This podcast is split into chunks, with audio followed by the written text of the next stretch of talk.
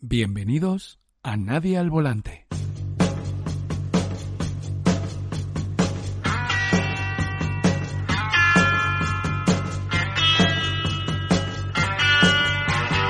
Hola amigos, bienvenidos a Nadie al Volante. Hoy vamos a tratar de unir dos figuras separadas por más de un siglo entre la muerte de uno y el nacimiento del otro, pero cuya visión de la existencia, la poesía y del misterio más allá del raciocinio tenía muchos nexos en común. De hecho, atendiendo a lo que Harold Bloom llamaba la ansiedad de la influencia, uno de ellos influyó de manera decisiva en el devenir del destino del otro. Se trata de William Blake y de Jim Morrison, dos místicos, dos chamanes poéticos que hoy se encuentran sobrevolando con sus alas angelicales los micrófonos de Nadie al Volante.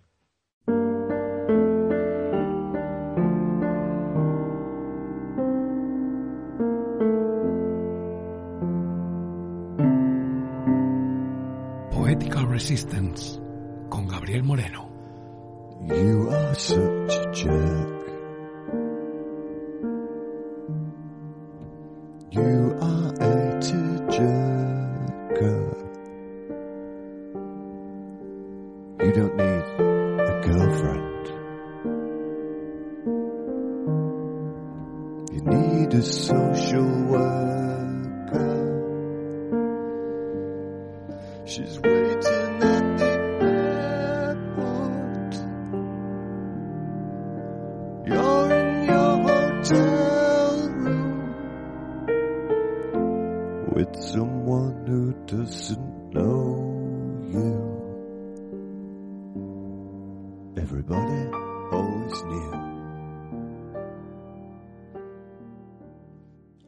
London by William Blake.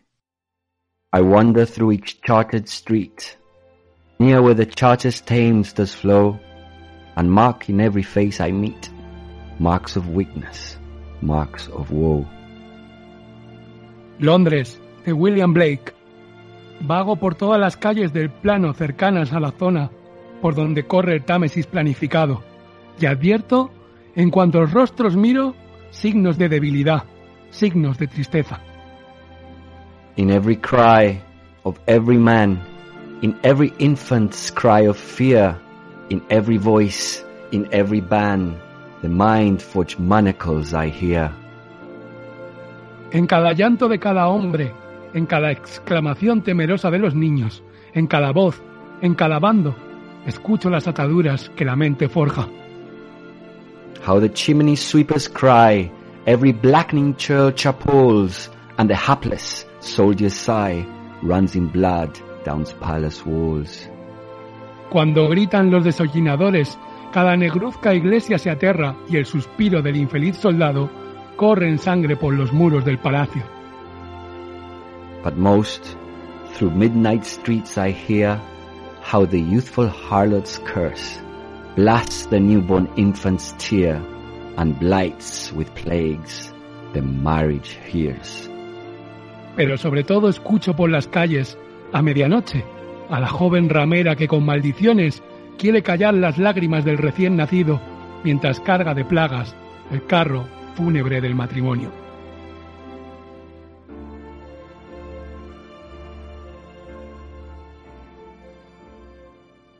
Y para estrechar la línea temporal que separa a un poeta del otro, tenemos las manos y la mente de nuestro poeta de cabecera, Gabriel Moreno desde Londres. Gabriel, ¿cómo estás? Hola Pablo, aquí estamos entre el matrimonio del cielo y el infierno. La plaga vuelve a Londres con toda su locura y estamos aquí em, reunidos pocos y esperando que la poesía de Blake y la música de The Doors nos salve. Sí, todos esperamos la salvación de alguna manera, pero creo que hoy, eh, para los amantes no solo de la poesía, sino del misterio, también será un programa importante, ¿no? Porque no solo vamos a hablar de poesía, sino que vamos a hablar de visiones, de chamanes y de un montón de cosas, ¿verdad? Total, de repente me preguntó mi bella pareja, oye, ¿qué estáis haciendo el podcast? Y le dije, pues mira, de Blake y de Morrison. Y me miró de- con cara de, ¿cómo mierda queréis unir esas dos personajes.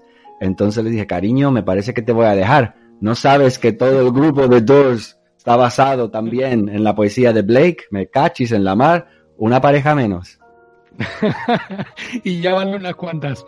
Claro, vamos a intentar hacer, de verdad, mmm, tu pareja no va desencaminada porque cualquiera que le digas esto, seguramente, si no pertenece al mundo de nadie al volante, la verdad es que diría que estamos tan locos como el señor William Blake o el señor Jim Morrison. Pero, como aquí somos así, vamos a tratar de verdad de acercar a una figura y la otra también para hacer un esfuerzo para acercar la poesía más a nuestros oyentes y que vean que figuras que han formado parte de nuestro universo cultural, como The Doors o Jim Morrison, que es mucho más cercano a nosotros que William Blake, tienen mucha influencia de William Blake, ¿no?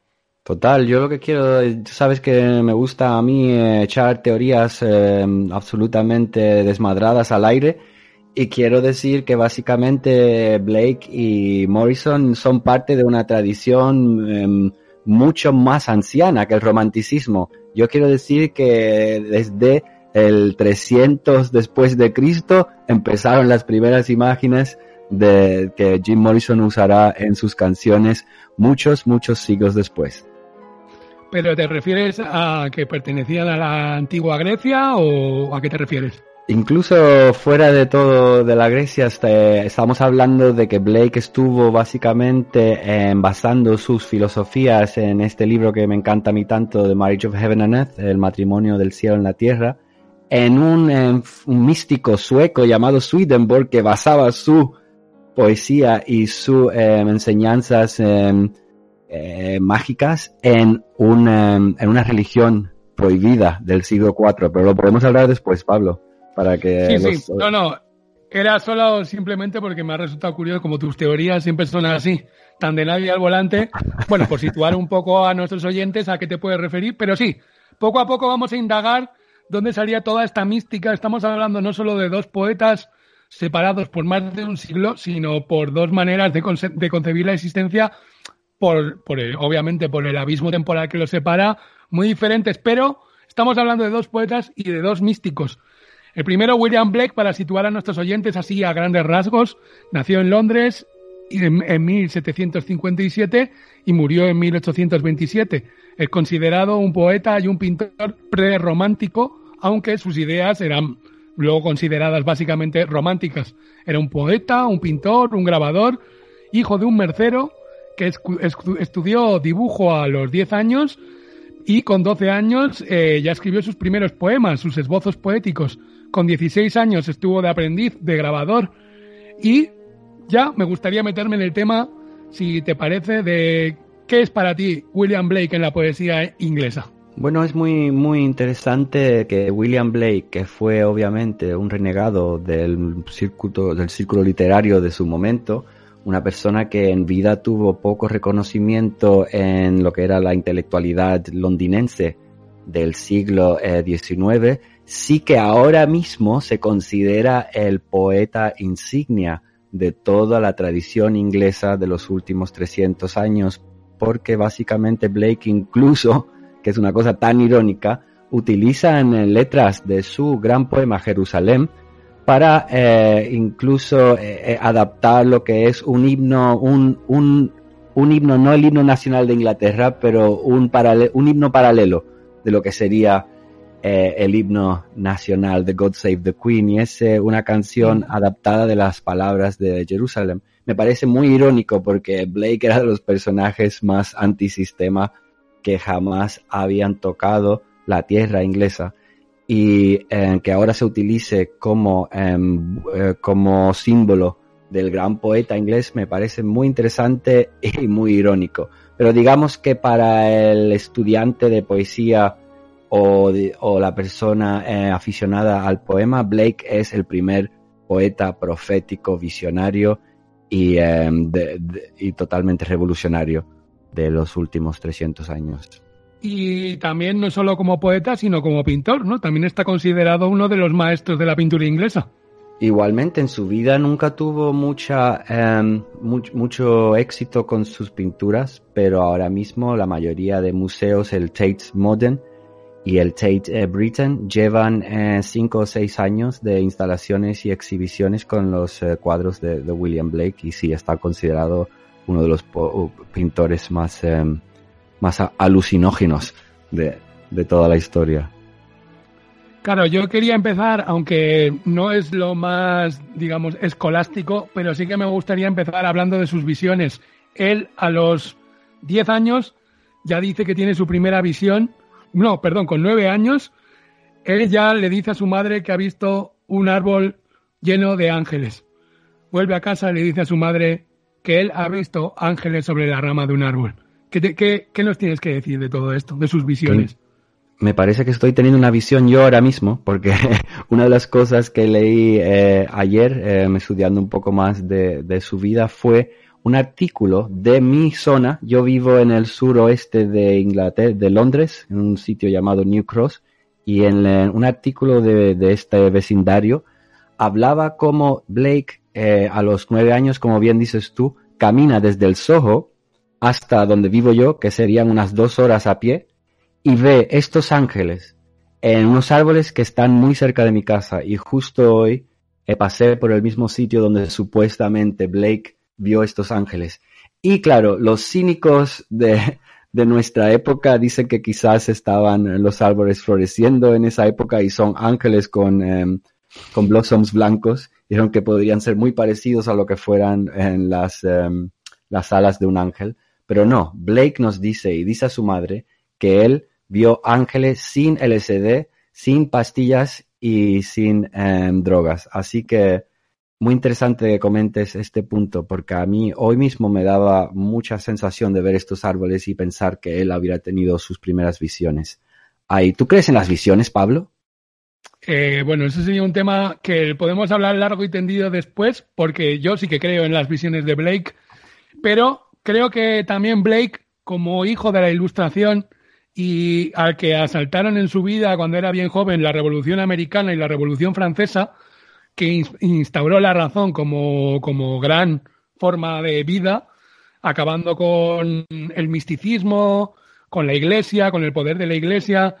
Él, de alguna manera, cuando se hace más mayor, se revela contra este mm, tiranía de la razón y busca de nuevo eh, el poder de la imaginación, el poder de la visión, que de alguna manera el hombre ha perdido al alejarse cada vez más del hombre natural, ¿no?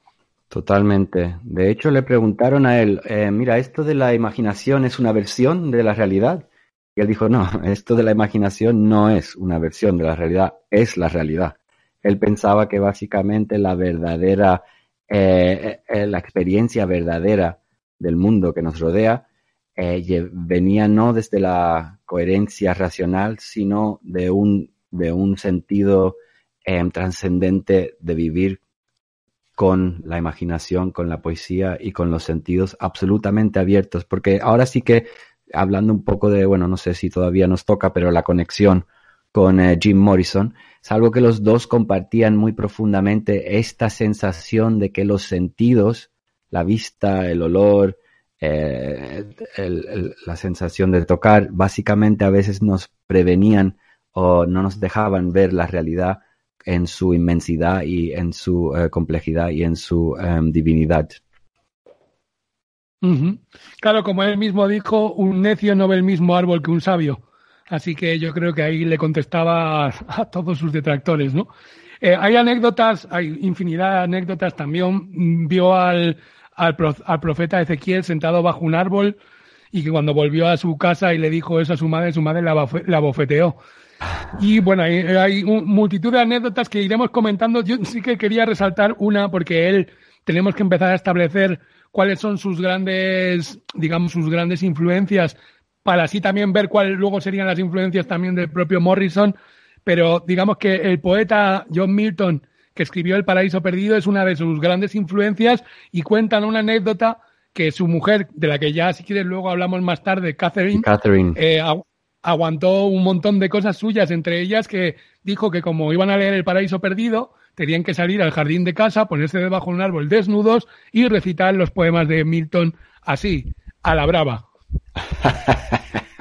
Mira, te digo algo, siempre he amado a Blake, pero esta anécdota no la sabía, ahora lo hago más que nunca. Todo lo que quería hacer yo siempre con todas mis parejas, amigos y conocidos, desnudarme bajo un árbol y leer a Milton, o a Blake, digamos, o a Byron. Otra, otra anécdota es em, que le preguntaron ¿no? a Catherine, a su mujer, que, le, cómo era la vida con Blake. ¿no? Él no era famoso, pero sí tenían personas que lo seguían porque, claro, su genio, eh, algunas pocas personas sí que apreciaron lo, lo grande que era Blake y, y algunos también eh, patrones del arte. Pero bueno, le preguntaron a ella que cómo era el día a día con Blake.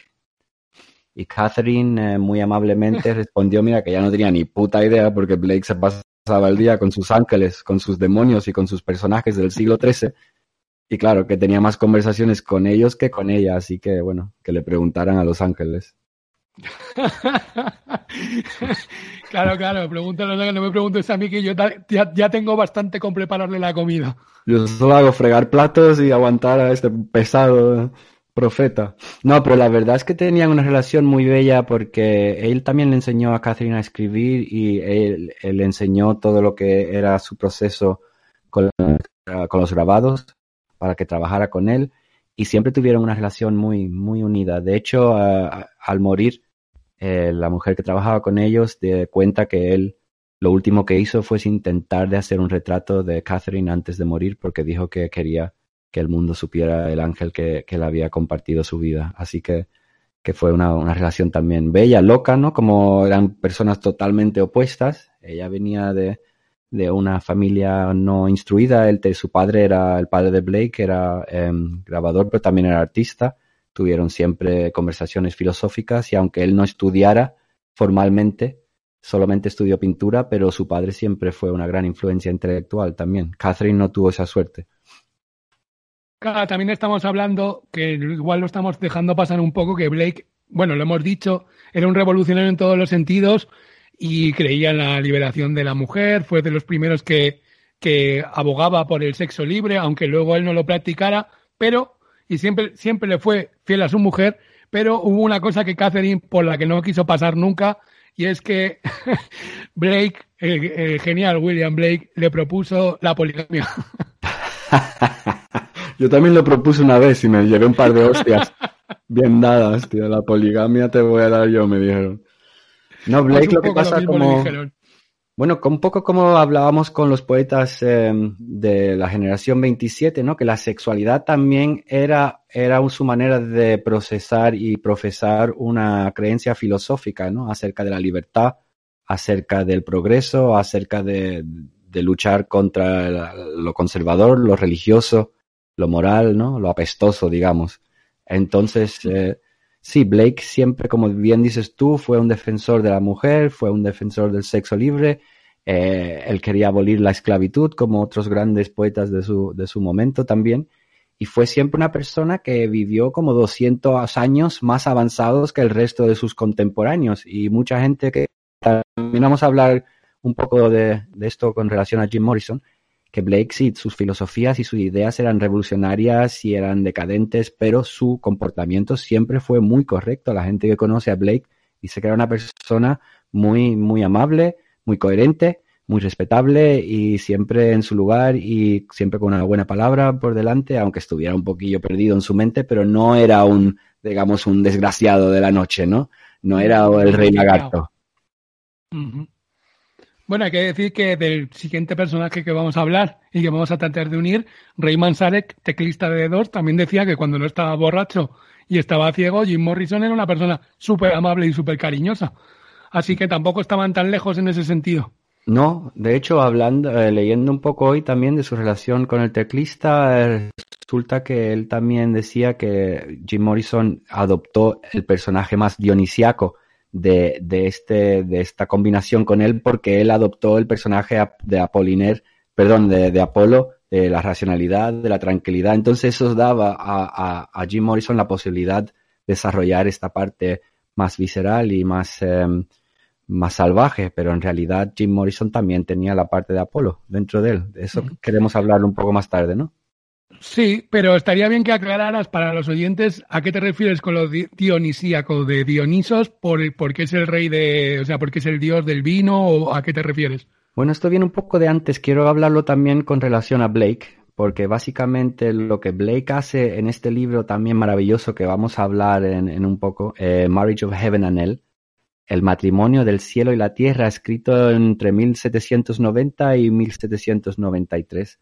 Aquí Blake lo que hace es intentar de dar una, una respuesta a, los, a, los, a, los, libros de Swedenborg, que, que, escribía 33 años antes en latín, unos libros místicos que querían apartar lo oscuro y lo luminoso en, en, dimensiones opuestas. Básicamente en estos libros Swedenborg definía la realidad como un conflicto constante entre la luz y la oscuridad. Y Blake esto no le entraba mucho. Este, esta definición entre luz y oscuridad también en la mitología griega estaba un poco em, definida eh, por la contradicción entre Dionisios, que era el dios del vino, el dios de la inspiración, el dios de, del baile, el dios de la catarsis, y Apolo era el dios de, la idea, el dios de, la justicia, el dios de la clarividencia, el dios de la razón. Entonces, básicamente, Blake lo que dice en su libro en Marriage of Heaven and Hell es que esta dicotomía no existe y que básicamente la realidad y Dios mismo no es una división entre el bien y el mal, es el conjunto de todo, es un poco como entrar el yin y el yang y concebirlo como una filosofía holística de que el ser humano y el universo necesita esos, esos polos opuestos. Entonces Jim Morrison lo que hace es leer a Nietzsche y Nietzsche también en su juventud empieza a contradecir a Apolo y a Dionisios, el dios Apolo, el dios de la razón, y Dionisios, el, dios de lo, de lo, más visceral y lo más eh, energético y, salvaje. Y Nietzsche, aunque después se retractara, pero en estos primeros libros dice que obviamente eh, el dios Dionisios es el dios que gana, es el dios que está vivo y que Apolo es la razón que, que cohibe y que, y que reprime. Entonces Jim Morrison, eh, leyendo un poco una entrevista con su padre, dice que cuando él se graduó de la secundaria, lo que le pidió a, su padre fue la obra completa de Nietzsche. La obra, las obras completas. Y que él está obsesionado con esta idea de Dionisios como Dios de la liberación, del sexo libre, de la embriaguez, de la intoxicación. Y yo creo que mal leyó a Blake y creo que en su opinión pensó que él tenía que, em, que ser el dios Dionisios, tenía que hacer la parte salvaje, la parte visceral, porque así lo mandaba Blake, cuando yo creo que Blake lo que no quería es, em, lo que no quería eh, era hablar de la contradicción entre Apolo y Dionisios, sino, sino de su combinación y, de, y de su... Em, y de su relación holística. Entonces aquí es donde creo que, como decía Harold Bloom, como decías tú al principio, eh, normalmente la tradición poética eh, empieza a crecer cuando el alumno eh, lee, no lee correctamente al maestro y lo interpreta, lo interpreta a su manera como, hizo, como hizo Jim Morrison. Y claro, de ahí sale una obra creativa preciosa y fantástica, pero no exactamente, no creo que tenían el mismo el mis, en la misma dirección filosófica. Mm, de hecho, eh, Harold Bloom aquí lo tradujeron como que lo que llamaba era lecturas erróneas. Eso, lecturas erróneas, exacto. De las, de las lecturas erróneas venían muchos grandes poemas, eh, decía él. Si te parece, para unir, aunque ya has empezado a hablar de Jim Morrison, pero para unir un poco ya eh, el primer y gran nexo de unión, que es porque The Doors se llaman The Doors, las puertas, eh, por qué eligieron ese nombre. Eh, voy a leer un pasaje justo que es prosa poética que aparece en el matrimonio del cielo y el infierno, de una de las visiones memorables que aparecen, que es una conversación entre Isaías, Ezequiel y el propio poeta. Y voy a leer el trozo de que ellos luego traerían el nombre y de por qué le llamaban al grupo The Doors, si te parece. Claro.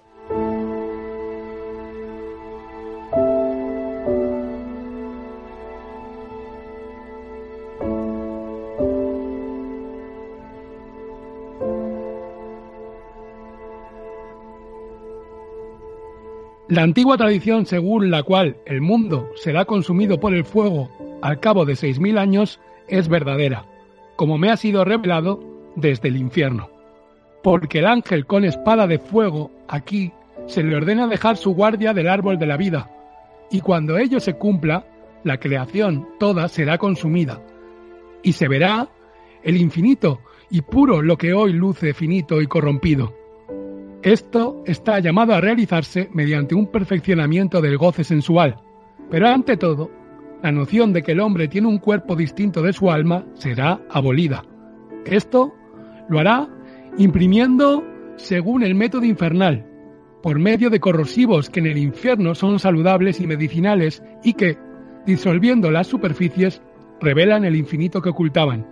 Si las puertas de la percepción se purificasen, cada cosa aparecería al hombre como es, infinita, pues el hombre se ha encerrado hasta el punto de no ver sino a través de las grietas estrechas de su caverna.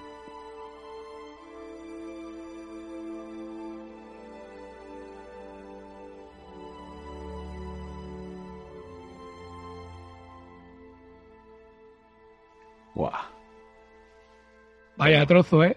Imagínate, imagínate leer eso a los 20 años, eh, bueno, en un momento histórico en América donde también empezaba la, liberación sexual, donde ya habían eh, escrito los beats, donde, sabes, la sociedad del joven se abría a una dimensión filosófica y cultural totalmente nueva.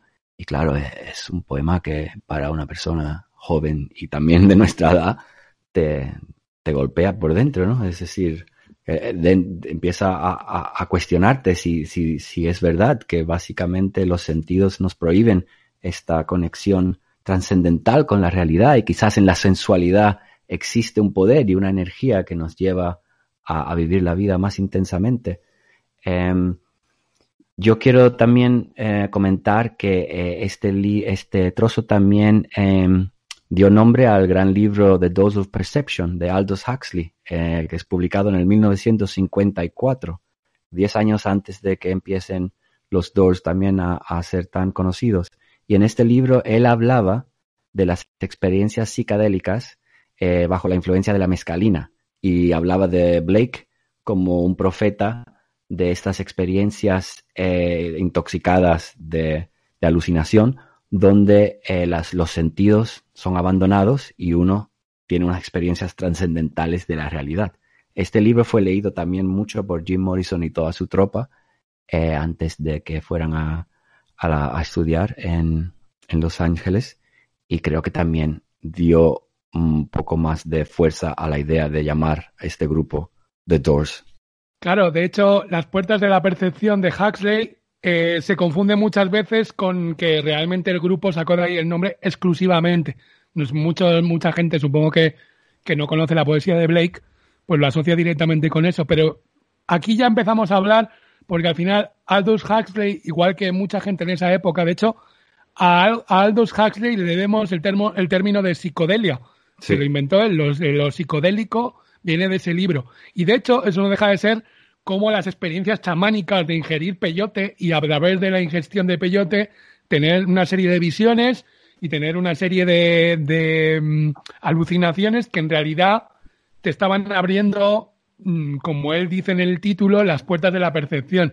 Pero ya ahí ya empieza la experiencia chamánica, ¿no? Sí, totalmente. Ahí, especialmente en esa época, se vuelve, bueno, supongo que ya estaban experimentando, pero es la primera vez que se intelectualiza y se publican libros con em, sistemas y fórmulas de usar la psicodelia como manera de trascender y tener experiencias místicas, que obviamente los chamanes y eh, los curanderos y las personas que verdaderamente habían viajado en el misticismo llevaban muchos, muchos siglos experimentando con em, psicotrópicos eh, naturales, pero en esta es la primera vez que se crean eh, con la química en procesos de experimentar la realidad y, como dice bien Aldous Huxley, de abrir las puertas de la percepción mediante em, la droga.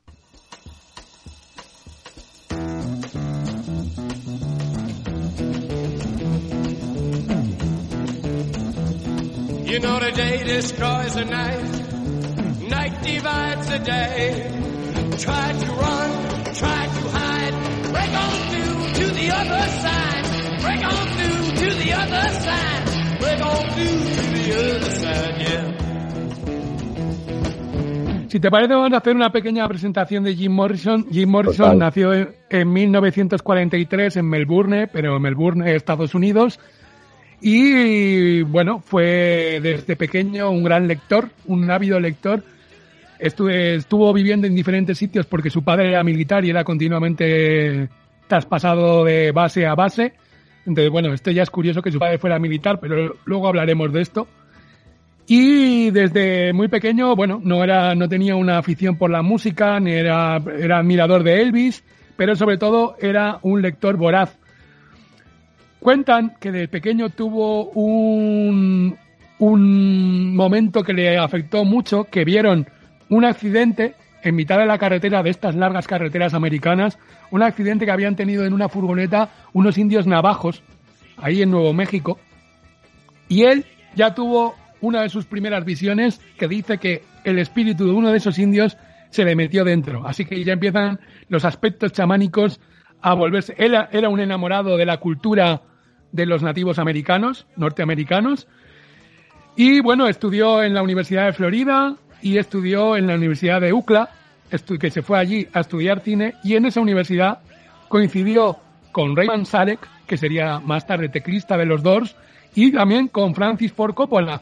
Curioso, porque son de la misma promoción que Francis Ford Coppola, y luego hablaremos largo y tendido de esto, pero Coppola incluyó la canción, la canción The End en una de sus películas más importantes del- de, no solo de su carrera, sino de la historia del cine, que es Apocalipsis Now.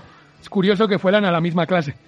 Y allí, bueno, al final a, Morrison le suspendieron mm, porque la- los cortos que presentó debían ser una locura, aunque bueno, lo que se ve en la película de Oliver Stone de The Doors, que también hablaremos más tarde de ella, lo- el corto tiene una pinta de mezclar a Hitler con chamanes, con él andando por las azoteas, bueno, debía ser increíble.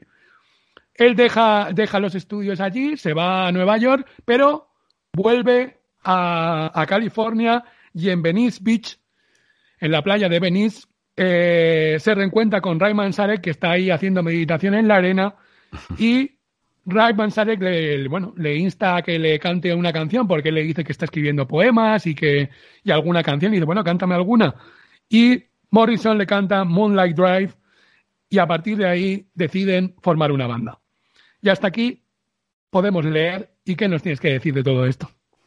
Bueno, me parece muy interesante que en UCLA sí él estudia cine, pero en los, en los principios de los años 60 empieza también un curso de romanticismo en, eh, la misma universidad, cuando él también estuvo tra- trabajando en la, en la biblioteca de esa universidad. Y en una conversación con su profesor de ese momento, Frederick Berwick, un investigador em, periodista, está muy interesado en la vida de Blake, le pregunta a su profesor del curso de romanticismo, Frederick, que si em, Morrison había eh, hablado o había em, presentado algún trabajo sobre Blake. Entonces Frederick le dice que sí, lo primero que le preguntó Blake en el primer día de clase es que quería saber si, perdona, que lo primero que le pregunta Jim, el rey lagarto, el muy desgraciado, lo primero que le pregunta a su profesor es que quería saber si Blake tomaba drogas cuando escribía. Esa era su primera pregunta, si tomaba alucinogénicos. Y em, Frederick le comentó que, bueno, que no tenía, mm, no, no sabía muy bien, pero le parecía que no, que no era una persona intoxicada. Pero lo que sí se ve ahí ya en el 1960 es que eh, Jim Morrison está muy interesado, ¿no? En el mundo de Blake, en la vida de Blake, en el romanticismo en particular, porque claro, seguro que resonaba con algunas de sus ideas sobre eh, lo más eh, liberal, lo más dionisiaco, lo más visceral, lo más trascendental, lo más místico, ¿no? Pues, Claro.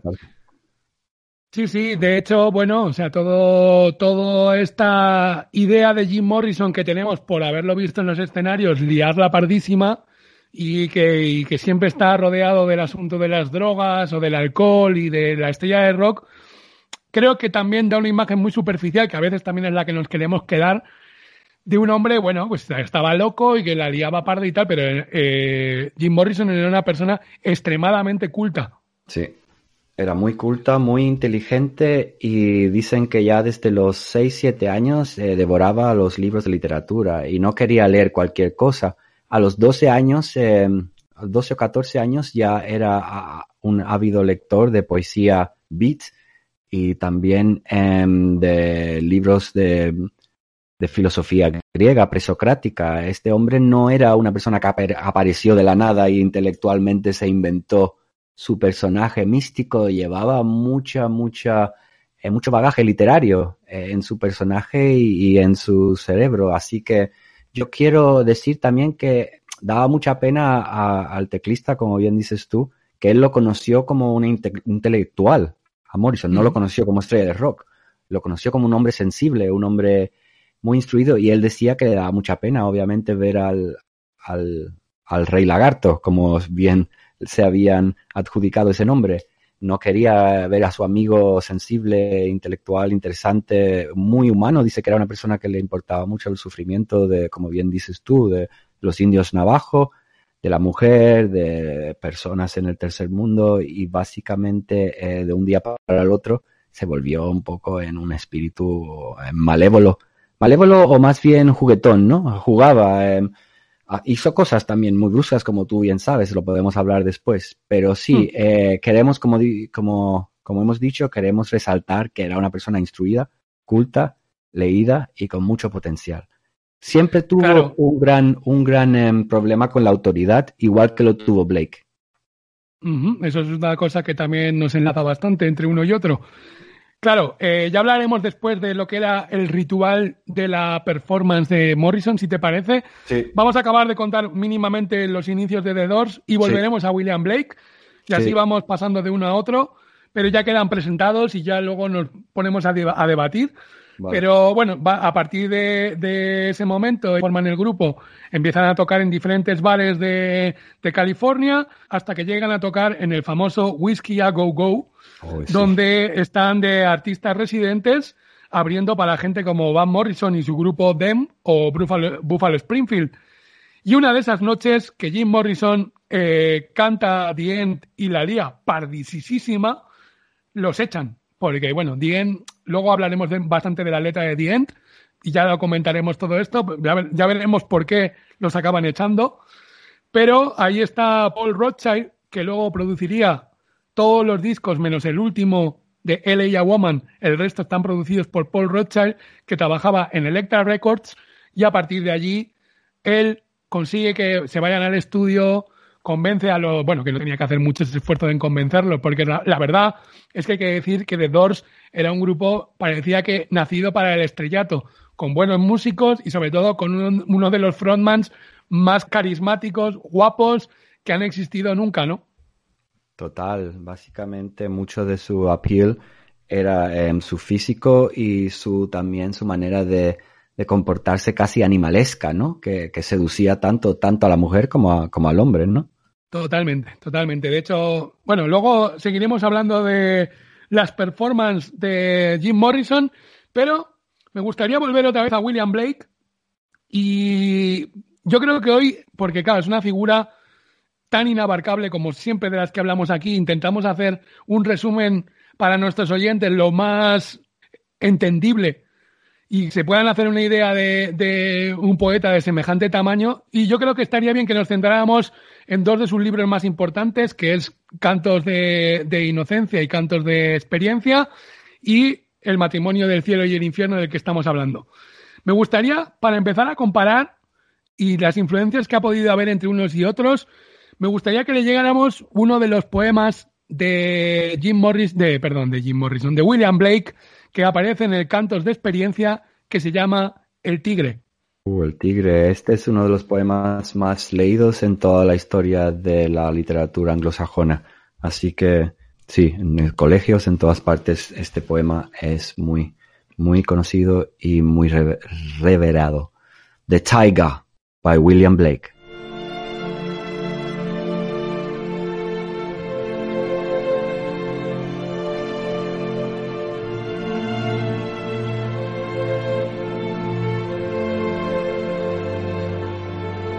Taiga, tiger, burning bright in the forests of the night, what immortal hand or eye could frame thy fearful symmetry?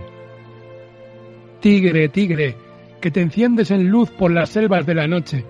¿Qué mano inmortal, qué ojo podría enmarcar tu imponente simetría? In what distant deeps of skies burned the fire of thine eyes? On what wings there here aspire? What the hand there sees the fire? ¿En qué profundidades distantes, en qué cielos arde el fuego de tus ojos? ¿Con qué alas osaría alguien medirse contigo? ¿Qué mano osaría apoderarse del fuego? On what shoulder and what art could twist the sinews of thy heart? And when thy heart began to beat, what dread hand and what dread feet? ¿Qué hombro, qué artificio podrían retorcer la nervadura de tu corazón? Y al comenzar los latidos de tu corazón, qué mano formidable, qué formidables pies. What the hammer, what the chain, in what furnace was thy brain? What the anvil, what did grasp, there its deadly terrors clasp? ¿Qué martillo, qué cadena, en qué horno se templó tu cerebro?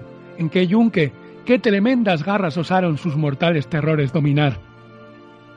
When the stars threw down their spears and watered heaven with their tears, did he smile his work to see? Did he who make the lamb make thee? Cuando las estrellas arrojaron sus lanzas y bañaron los cielos con sus lágrimas, ¿sonrió al ver su obra? ¿Quien hizo al cordero fue quien te hizo? Tiger, tiger, burning bright in the forests of the night, what immortal hand or eye dare frame thy fearful symmetry? Tigre, tigre, que te enciendes en luz por las selvas de la noche. ¿Qué mano inmortal, qué ojo podrían enmarcar tu imponente simetría?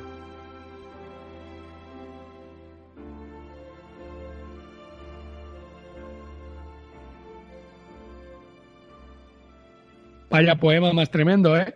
Increíble, increíble.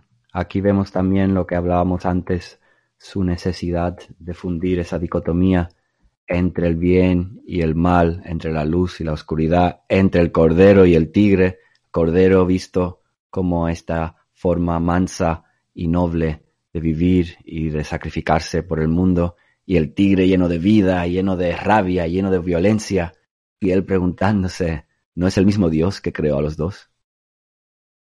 Claro, son arquetipos, ¿no? De la, uno la inocencia y el otro, pues un poco la, lo salvaje, ¿no? Exacto. Yo veo a Morrison más como el tigre. ¿Cómo lo ves tú?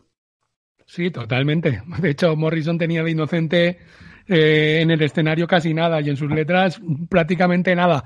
Pero sí, yo creo que de verdad, este, como diría nuestro amado Harold Bloom, es uno de los poemas verdaderamente fuertes. ¿eh? Bueno, es un poema que lo tiene todo, ¿no? Tiene la perfección eh, de rima, la perfección métrica, la perfección filosófica, tiene la claridad, tiene la transparencia, eh, tiene todos los elementos de un poema épico histórico que, que llegará para siempre en la psique de la humanidad y el que no lo pueda captar, que nos... Mm, él... yeah. Vale, menos mal que no has dicho nada. Exacto. Eh, sí, me gustaría preguntarte una cosa acerca que también tiene mucho que ver y no hemos hablado todavía de la influencia de la Biblia en William Blake, porque el poema que hemos leído al principio, Londres, digamos que es el que más está influenciado, por el Eclesiastés, y este del tigre sería muy influenciado por el libro de Job. Sí, bueno, él básicamente estaba muy obsesionado con la teología cristiana, ¿no? Lo único que él la estudió para también invertirla después y darle un ángulo nuevo. Él se ha confundido muchas veces como un poeta evangélico, pero de evangélico no tenía ni un pelo, lo que tenía era la instrucción y las ganas de, encontrar una trascendencia quizás mística a la realidad, pero lo cristiano lo veía simplemente como un punto de partida, ¿no? Por eso también estaba tan, em, tan afín a la, a la obra de Milton y tan afín a la obra de Swedenborg, que em, daban como unos, unos giros muy eh, diferentes en lo filosófico a, a- lo que estaba acostumbrado el cristianismo. Pero claro, lo que venía de lo que él estudió, siendo también autodidacta, sus primeras impresiones literarias fueron mediante la Biblia. Sí, ahora que dices también a Milton, perdón, que lo hemos nombrado como uno de sus grandes influencias, de hecho, él llegó a creer que era la reencarnación de Milton. Bueno, y no estaba muy equivocado. Igual que Morrison era la reencarnación de Blake, igual que Swedenborg era la reencarnación de Dante. De hecho, Marriage of Heaven and Hell está muy basado en la, en la idea de una persona que cae al infierno y habla con el diablo, igual que pasa en Dante en el infierno, igual que pasa en Milton. Entonces él se veía, él se veía como siguiendo una tradición literaria, cultural, poética, profética. Y yo creo que cada poeta que verdaderamente es- está eh, haciendo, creando una obra poética seria, se considera parte de una tradición y parte de su alma y parte de su ser y parte de su genética por imaginación o por deseo, se considera que tiene a esos poetas y a esos percusores dentro de su cuerpo. De hecho, eh, hablando de todo esto de Milton, que me gustaría igual no es, no es el momento del todo, ¿eh? pero El Paraíso Perdido, que es uno de los grandes libros de la literatura inglesa, hay un personaje mm, que luego ha influenciado mucho a todo el mundo, que es el Satán, que pinta a Milton en, en este Paraíso Perdido, este ángel caído, que acaba siendo una especie de Hamlet, que creo que luego está influenciado, influenciando mucho tanto a Blake como a Morrison. Esto es maravilloso porque, claro, estamos hablando de estas influencias al principio de muchos, muchos siglos de, de uniones y de bifurcaciones y de conexiones, porque, claro, si hablamos de Milton, tenemos que hablar de Shakespeare. Si hablamos de Shakespeare, tenemos que hablar de Petrarca. Si hablamos de Petrarca, tenemos que hablar de Platón. Si hablamos de Platón, tenemos que hablar de los presocráticos. Y es como una línea, una línea que, que, que mucha gente dice, bueno, Morrison era un payaso, ¿no? Morrison era también un, uno de los eh, productos de todos estos siglos y siglos de, escritura, de investigación, de pensamiento, de filosofía, de poesía. Y yo creo que aunque piense que su obra poética quizás a sus 27 años no tuvo bastante tiempo de desarrollarla como podía haberla desarrollado, yo veo a Jim Morrison en términos de su impacto social, cultural e histórico en el mismo, en el mismo barco que veo a Dante o que veo a Blake y que veo a Milton. Así que ahí queda la cosa. Pues no es casi nada, no es poca cosa. Ya sabéis que aquí estamos reivindicando el valor poético de las canciones y no hay mejor momento que ahora para comparar uno de los grandes poemas de la literatura inglesa y me gustaría poner la canción y leer la letra en castellano de una de las grandes canciones que se han escrito en el mundo del rock, la canción The End.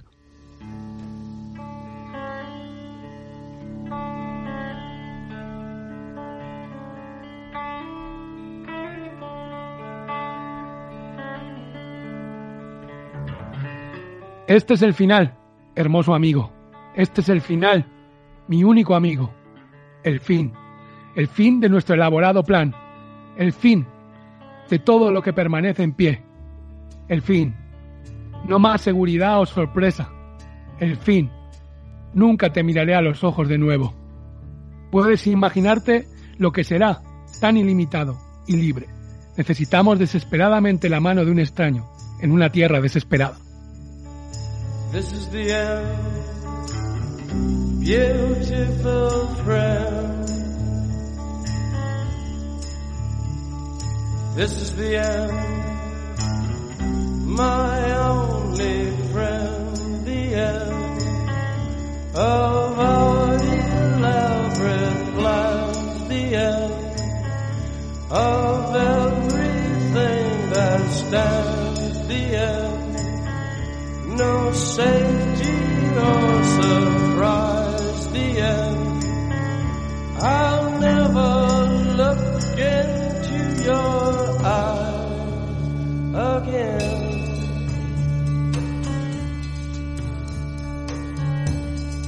Can you picture what will be so limitless and free? Desperately in need of some stranger's hand in a desperate land.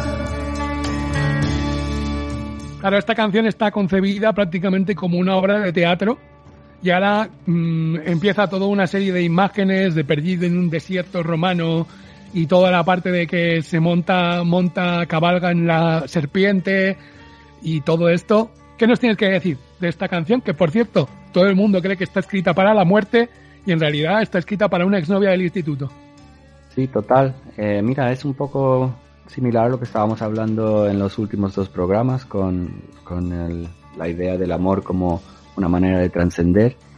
Eh, cuando hablamos de la generación del 27, aquí obviamente está hablando de un final, pero no de un final de la vida, sino de un final de una percepción para entrar en algo nuevo.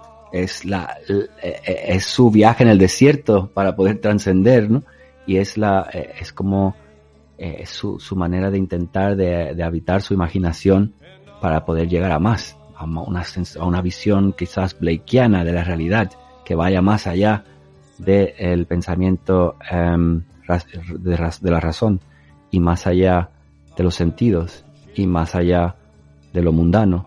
Y por eso yo creo que ahí sí que comparten mucha, mucha filosofía. Eh, el Ride the Snake, la serpiente siempre fue un, un símbolo muy importante, ¿no? En toda su topografía poética. Claro, porque lo que hablábamos antes, ¿no? Hay como un espíritu chamánico de los indios nativos norteamericanos donde la serpiente, tanto, bueno, norteamericanos y mesoamericanos, tiene una importancia muy trascendental, ¿no? Sobre todo en México, Nuevo México. Supongo que todo esto viene de ahí. Hay como una serie de imágenes muy fuertes que, bueno, podíamos leer ahora, pero más o menos escuchando la canción, eh, hay una serie de imágenes, pero sobre todo me gustaría llegar al momento por el que antes hemos dicho que los echaron del whisky a go go, que es el momento para mí mm, pues más bestia que debió pasar en la, en la década de los 60 en una letra en la que le dice Father, I want to kill you, padre, quiero matarte, madre, I want to fuck you. No, madre, Toma. quiero follarte toda la noche.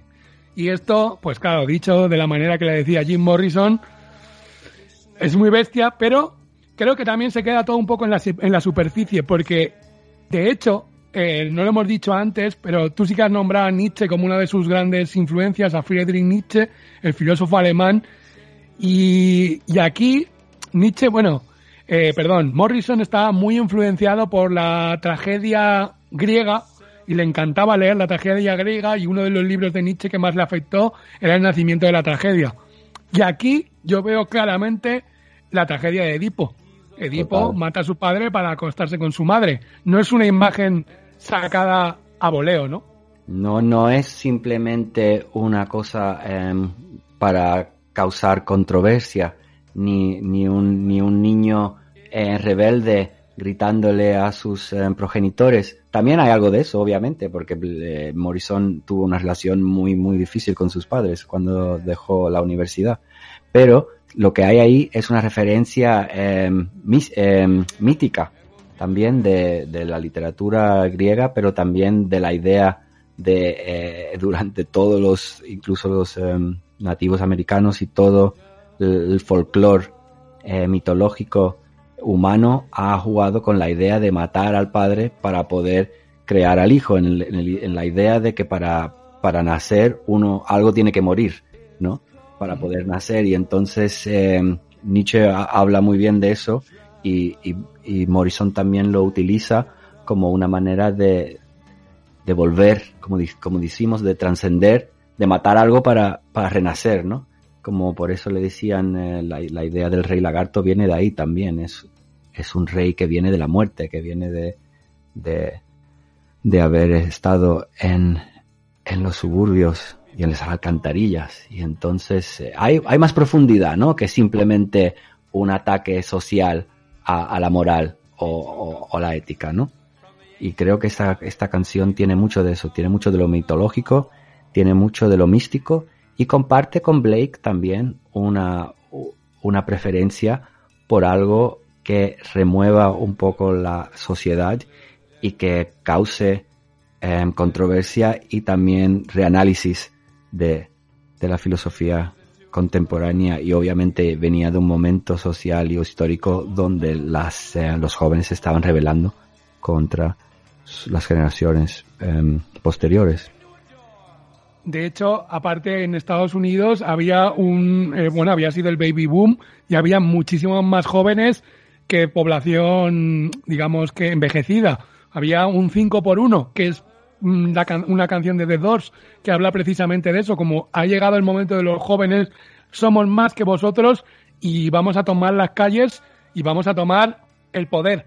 Y de hecho, esto creo que nos enlaza muy bien con una cosa que te quería preguntar y que me gustaría que habláramos un poco, también refiriéndonos al chamanismo, en cómo Morrison se consideraba, él mismo se consideraba realmente como un canal del universo, como alguien que podía conectar con- toda esa juventud, con su verdadero poder, y en el escenario hacía un ritual, y solo tienes que ver actuaciones de The Doors para, para ver que todo era un gran ritual místico chamánico en el que los músicos le siguen como a un gran chamán.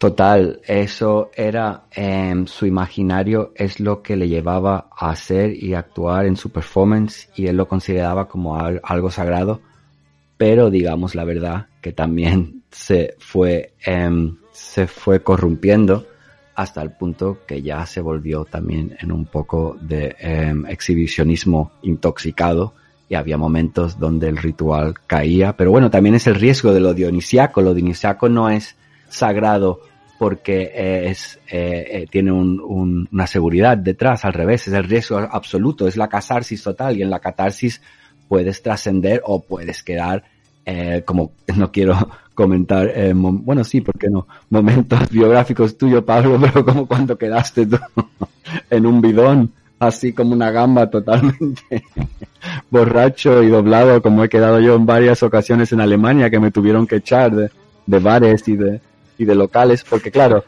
el ritual, si no sale bien, se convierte en una, una- En patético. en patético, eh, eh, en algo simplemente de, de los payasos, y es lo que le pasó a, a Morrison en varias ocasiones, obviamente, habla su grupo, de que en muchas ocasiones él no podía ni cantar ya, o lo hacía muy mal, o se caía por las escaleras, eh, pero claro, él en su imaginario tenía que llegar a ese nivel de éxtasis y de catarsis con el riesgo de que quizás en esa ocasión en particular no encontrara la inspiración, lo que encontrara es una gran borrachera y un gran escándalo, que lo encontró muchas veces, ¿no? También hay, hay muchos... em, Mira, eh, Blake tampoco fue un santo. En 1803 eh, Blake se pelea con un soldado, tío.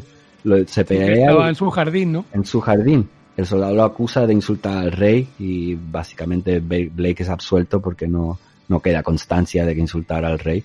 Pero sí, él no, no tuvo Pero problema. llegó a estar detenido, ¿no? Estuvo detenido, estuvo detenido varias semanas y hasta que no em, salió un poco la verdad de que había algún problema eh, personal, eh, sí, estuvo ahí detenido y, y- y quedó como, como que le pegó a un soldado y, y Morrison había esto, había hecho cosas así mucho antes de, de su Bueno, fama. A los 19 no les robó el gorro de un policía de un coche o algo así. Sí, sí, ya, ya estuvo en la cárcel cuando era jovencito y luego volvió en 1967, el 9 de diciembre concretamente, en un concierto en New Haven, acabó detenido porque, bueno, la lió de una manera, o sea, increíble. Empezó a, a- bueno, a, a hacer exhibicionismo. lo- no, no, no, no, me estoy confundiendo. En New Haven fue aquel que estaba detrás del camerino detrás del escenario, en, un- en una parte de los camerinos, con una chica y un policía, no lo reconoció y empezaron a discutir, acabó echándole eh, gas en los ojos, Toma. se quedó medio ciego y entonces él, luego ya lo arreglaron un poco en plan de, bueno, que es que es Jim Morrison, ¿qué estás haciendo? Eh, le pidió disculpas, el policía, pero él durante la actuación empezó a insultar a los policías, contó a todo el público lo que había pasado y acabó detenido. Claro, bueno, es que ahí estaba el peligro, ¿no? Em, sí, trascender artísticamente, pero cómo llegar a ser una, un personaje público y no caer en simplemente en la violencia o, en un o una manera de actuar que no tenía ningún nin- ningún resultado positivo, porque obviamente Jim Morrison no podía cambiar la mentalidad de la policía, pero sí eh, eh, artísticamente podía podía dar un un statement, ¿no? Yo creo Desde que... luego. Sí. No, no, te quería comentar simplemente que también hay otra anécdota de William Blake, ya que nos estamos poniendo en su parte más corrosiva, que, bueno, decían que William Blake tenía un extraordinario poder físico y en una ocasión a un carretero de estos enormes que se ve que estaba siendo muy desconsiderado con unas mujeres, eh, pues eh, William Blake se le tiró y le golpeó de la manera más violenta.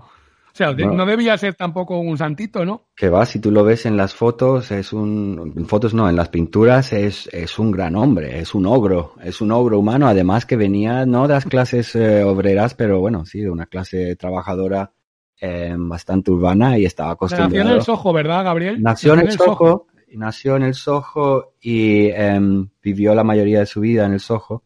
Después tú le dieron un trabajo también, em, ahí es donde se peleó con el soldado, eh, fuera de Londres, en el, en el, en el distrito de Brockley. ¿En Sussex? ¿Puede ser? En, No. en Sussex, sí. Brockley, Sussex, así es. Y básicamente ahí también, em, ahí es donde terminó ya su, su obra poética y donde murió también. Pero sí, era una persona que vivía en Londres de esa época, era un Londres muy arduo y muy complejo y muy violento y era un, un hombre también que sabía defenderse. Lo único que ah, yo creo que lo que le pasó a Jim Morrison es que básicamente tampoco tuvo mucho tiempo de madurar, ¿no? Su, su ritual ni madurar su psique fue muy joven, muy, muy, muy famoso, muy joven. Blake nunca tuvo que, que vivir em, la, la dificultad de la fama o de la celebridad o de, de ser conocido. Morrison ya a los 24 era una estrella gigante, ¿no? Eh, creo que ya a los 24 había, había grabado su primer disco, ¿no? Y- Sí, el primer disco lo graban en el 67 y nació en el 43. O sea, además, una, una trayectoria, como dices, muy corta, porque de dos, el primer disco sale en el 67 y el último, L.A. Woman, en el 71. O sea, que mira, o sea, no, y todo lo que ha dado de sí, todo lo que ha dado de sí con una carrera de cuatro años prácticamente, claro, que, que no hay ningún tipo de maduración. De hecho, Claro. volviendo un poco a los incidentes mm, turbios, y ya lo dejamos aquí, que creo que es donde ya la eh, Morrison, como tú dices, está en un proceso también de decadencia, de no saber asumir la fama y empieza a consumir sobre todo alcohol, porque un poco dejó un poco las drogas duras, pero se alcoholizaba de una manera increíble y en Miami fue donde ya sí que la lió, que se pueden ver vídeos, puedes ver los vídeos y en la película de Oliver Stone está muy bien retratado, que empieza a insultar al público porque la gente le pide Light My Fire y él se cabrea y dice, sois todos unos esclavos. O sea, Hitler está vivito y coleando y vive en Miami. Y empieza a decir todo, todo barbaridades, todo barbaridad hasta que lo vuelven a detener y ahí ya sí quedaría, porque ahí ya mm, le acusan gravemente de exhibicionismo. Él hace que se masturba, pero no se masturba realmente, aunque luego no hay ningún vídeo que lo pruebe, pero la acusación fue para adelante y también la acusaron de eso. Le acusan de hacerle una felación al guitarrista cuando lo que estaba era delante de la guitarra, pero digamos que ese ya es el momento más bajo de su carrera y que encima el resto de sus compañeros ya tampoco podían más.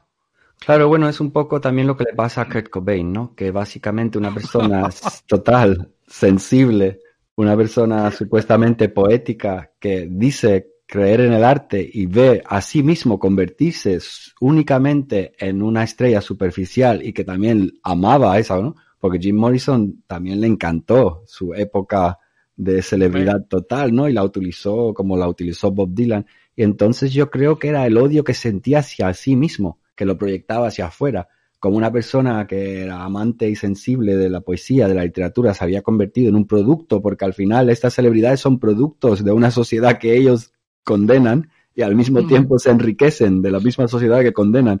Entonces, esos personajes, incluso Cobain e incluso Morrison, yo creo que esta decadencia final de sus vidas es el odio espiritual que encuentran en sí mismos hacia unos comportamientos que no, no entran con su filosofía de ser, pero que no pueden, em, no pueden contrarrestar, no son suficientemente maduros para después. Mira, otras personas como, yo que sé, Cat Stevens o alguien así, pues mira, tuvo una transformación, un, un- o Eric O Johnny Clapton, Cash. o Johnny Cash, mira la, la transformación de Johnny Cash, o Leonard Cohen que se va a un monasterio, se va a un puto monasterio con su, con su, em, con su gurú pedófilo ahí a 10 años a, a- a rezarse a, a no se sabe muy bien qué, al silencio, y después dice que prefería beber. Pero bueno, tuvo su momento, ¿no? De reflexión, tuvo la posibilidad de parar esta máquina de la, celebridad y, del éxito, ¿no? Yo quiero decir que obviamente yo sí que creo en el talento de Jim Morrison y creo en su, nobleza, pero creo que esos últimos años se dejó llevar también por la máquina que él mismo condenaba, ¿no? Y es como un poco la imagen que me contaba un amigo hace muchos años de, alguien que escala la montaña poco a poco, que creo que sería Blake, ¿no? Que poco a poco va escalando la, la montaña mística, que va poco a poco teniendo sus visiones, escribiendo, y otro que sube a la montaña corriendo. Eh, sube tan corriendo y tan rápido mediante la droga, mediante la intoxicación, mediante la celebridad, mediante el sexo, que cuando llega a, a- a la montaña ahí arriba eh, no, no está acostumbrado a las alturas y claro, cae, cae, pero cae en picado, cae como decimos en el Altazor, ¿no? Aquí cae a- a- al abismo de la nada porque obviamente no, no estaba preparado para, para vivir esas experiencias y yo creo que en París intentó un poco de, de moderar su, su comportamiento, pero no se sabe muy bien, ¿no? ¿Qué pasó en París? No se sabe muy bien. Dice que se le paró el corazón. Mm. No sé qué parece, la parte final, la- sí, la parte final la dejamos para después. Sí, hablamos de la muerte después. va- Vamos a volver a Blake un poco porque te quería preguntar eh, que tal vez el tema de las visiones de, de Blake, donde más reflejado se vea es en sus pinturas, ¿verdad? Totalmente. En sus pinturas son básicamente eh, puertas a su imaginación. Si tú experimentas estas pinturas en primera persona, es como tener un, un pequeño, eh, una pequeña apertura a, a la imaginación de William Blake, a su subconsciente y a esas visiones que son tremendas, ¿no? Son épicas, titánicas, de ángeles, de leones, Monstruosas de también. monstruosas también, divinas algunas, ¿no? De hombres con barbas blancas que, que, em, que controlan el, el cosmos, ¿no? Y son, para mí, a nivel ya artístico, ¿no? Obviamente a nivel religioso no es algo que comparta, ni a tampoco a nivel cósmico, pero a nivel estético es una experiencia preciosa de, de com- de compartir esa- esas visiones tan, tan profundas y, y tan, tan colo- co- colorosas, también mucho color, ¿no? Es una, son cosas muy, muy em, 3D. Puedes ver mucho más allá de la pintura cuando las ves. Y, era un gran pintor y es considerado como uno de los mejores pintores del siglo XIX. Sí, aparte aquí en Nadie al Volante, que solemos apoyar a la gente más original, mm, creo que de hecho Salvador Dalí dice que estaba también muy, muy influenciado de las pinturas de Blake. Es que si tú ves las pinturas de Blake, no, no te puedes creer que las hizo en ese momento, porque es que las ves ahora y piensas que son, o sea, por, ejemplo, ve- veis y ponéis en Google eh, el cuadro del dragón rojo, que luego hablaremos porque hay una película que se llama así y ya diremos por qué. Eh, es un cuadro moderno de que pues, lo, han podido hacer ayer y es muy moderno. Quizá justo en ese momento tenía un amigo Fuseli, no Henry Fuseli, que era polaco, creo, ¿no? Que también tenía una visión muy moderna y, mm, bueno, ellos eran contemporáneos de Goya también, pero, pero es extremadamente original, ¿no? En su manera de abordar la pintura. Bueno, eso es lo que dicen de Blake en la poesía y también en su pintura, que no, no se parece a nadie, ¿no? Es una cosa muy particular, muy genuina, eh, muy original y muy avanzada. Eh, lo llaman visionario porque obviamente tardaron muchos, eh, muchas décadas antes de llegar a la, a, la, modernidad del pensamiento y del arte de, William Blake en su pintura y también en su poesía. Eh, porque claro, sí podía hablar de cuestiones bíblicas, pero su manera, incluso su, su técnica, ¿no? Su métrica y, su verso era una cosa muy particular y, y muy, muy difícil de describir sus, sus influencias a nivel técnico, especialmente la pintura. Él sí que, sí que en la pintura estudió más que en la poesía, eh, curiosamente. Estudió en el eh, College em, London of Art, en el Royal Academy, el Royal Academy y em, nunca tuvo mucho éxito en, en la venta ni en la exposición de sus pinturas, pero Bueno, se lo ve- criticaron a muerte, ¿no? lo criticaban mucho. lo criticaban que era un lunático. Aunque siempre tuvo sus mecenas, ¿eh? siempre tuvo, digamos, seis o siete personajes dentro del circuito cultural londinense que veían que este hombre era un genio, ¿no? Y lo apoyaron económicamente en diversos momentos de su vida. También creó su propia imprenta, que fue muy importante para él, para poder em, publicar The Songs of Innocence y The Songs of Experience, que fue publicado por primera vez con grabados suyos, ¿no? Que fue una cosa muy también muy particular en esa época de Muy innovador, ¿no? muy innovador. Hicieron muchas pocas copias, pero las copias, las originales que aún existen en la biblioteca de, de Londres, al lado de King's Cross Station, puedes ver unos originales preciosos de, de su poesía y de su pintura juntos. Una cosa maravillosa. En términos de, de Morrison, es interesante que, igual que Blake, él tuviera su otra, em, su otra faceta artística mediante el cine, ¿no? Que quizás fuera la pintura del siglo XX, ¿no? Total. Entonces, en ese, en ese sentido también se parecen mucho. Eh, yo quería también leer un par de, si te parece bien, eh, versos del matrimonio del cielo y el infierno, porque son como pro- son proverbios, ¿no? Proverbios que yo estoy seguro que Morrison leyó y que estoy seguro que em, también dictaron un poco su, su personaje. El que más famoso es em, el verso que dice, es el único que voy a leer en inglés porque es muy famoso, lo conoce mucha gente, pero dice The roads of excess lead to the palace of wisdom, que en español sería el camino del exceso, guía al palacio de la sabiduría. Esto ha sido también un problema para muchos jóvenes que han usado esta, este verso como una, como una excusa para ponerse a estar cubos de todo, de pastillas, de, de cocaína, de anfetaminas. Mira, yo también me culpo a mí mismo de justificar mis noches de decadencia con este verso. Obviamente, si una persona que Eso sí, estudiado... eso sí que es una lectura errónea. Es una lectura errónea. Incluso um, Morrison podía haber aprendido un poco de, de- de haber cuestionado esto. Pero esto viene desde eh, una persona que habla del pensamiento místico y del exceso también del conocimiento, el exceso de, eh, de- de la vivencia, el, no solamente el exceso de, de la intoxicación, ¿no? que es como lo hemos confundido muchos jóvenes a cierta edad porque queríamos también, como Jim Morrison, desafiar a nuestros padres y dijimos, mira, Blake dice que el exceso te lleva a ser súper sabio, así que venga, más pastillas, más pastillas. Tampoco es eso, ¿no? Pero es un verso muy importante que ha tenido mucha relevancia en el, en el mundo. eh, Y sale en, prove- en Proverbios del Infierno. Proverbios del infierno, dentro del libro El matrimonio del cielo y del infierno. Eh, otro que es muy interesante, hablando del tigre también, los tigres de la ira son más sabios que los caballos de la instrucción. Esto viene también siempre sobre esta dicotomía entre lo dionisiaco y lo apoloniano. Y lo dionisiaco sería las emociones, sería la catarsis, y esos son los tigres de la ira que salen y que son sabios porque son reales y porque tienen la vitalidad y la energía de algo em, creativo y poderoso, ¿no? Y no tienen esa, eh, eh, esa constricción y esa represión que podría tener el control o la instrucción o, o la razón, ¿no? La abeja ocupada no tiene tiempo para la tristeza, esa me gusta mucho. ¿Qué piensas de esa? La abeja ocupada no tiene tiempo para la tristeza. Claro, claro, es lo que hay que hacer, ocupar la mente y así no te pones triste nunca. Total. Aunque en Las- nuestro caso es imposible, ¿eh, Gabriel? En nuestro caso es Estamos enamorados de de la tristeza.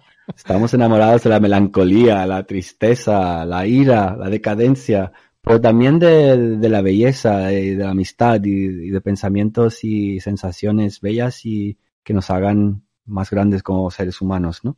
Las prisiones son construidas con las piedras de la ley, los burdeles con los ladrillos de la religión, esa me encanta. A mí, ¿sabes cuál me gusta? ¿Cuál es? La, des- la desnudez de la mujer es obra de Dios.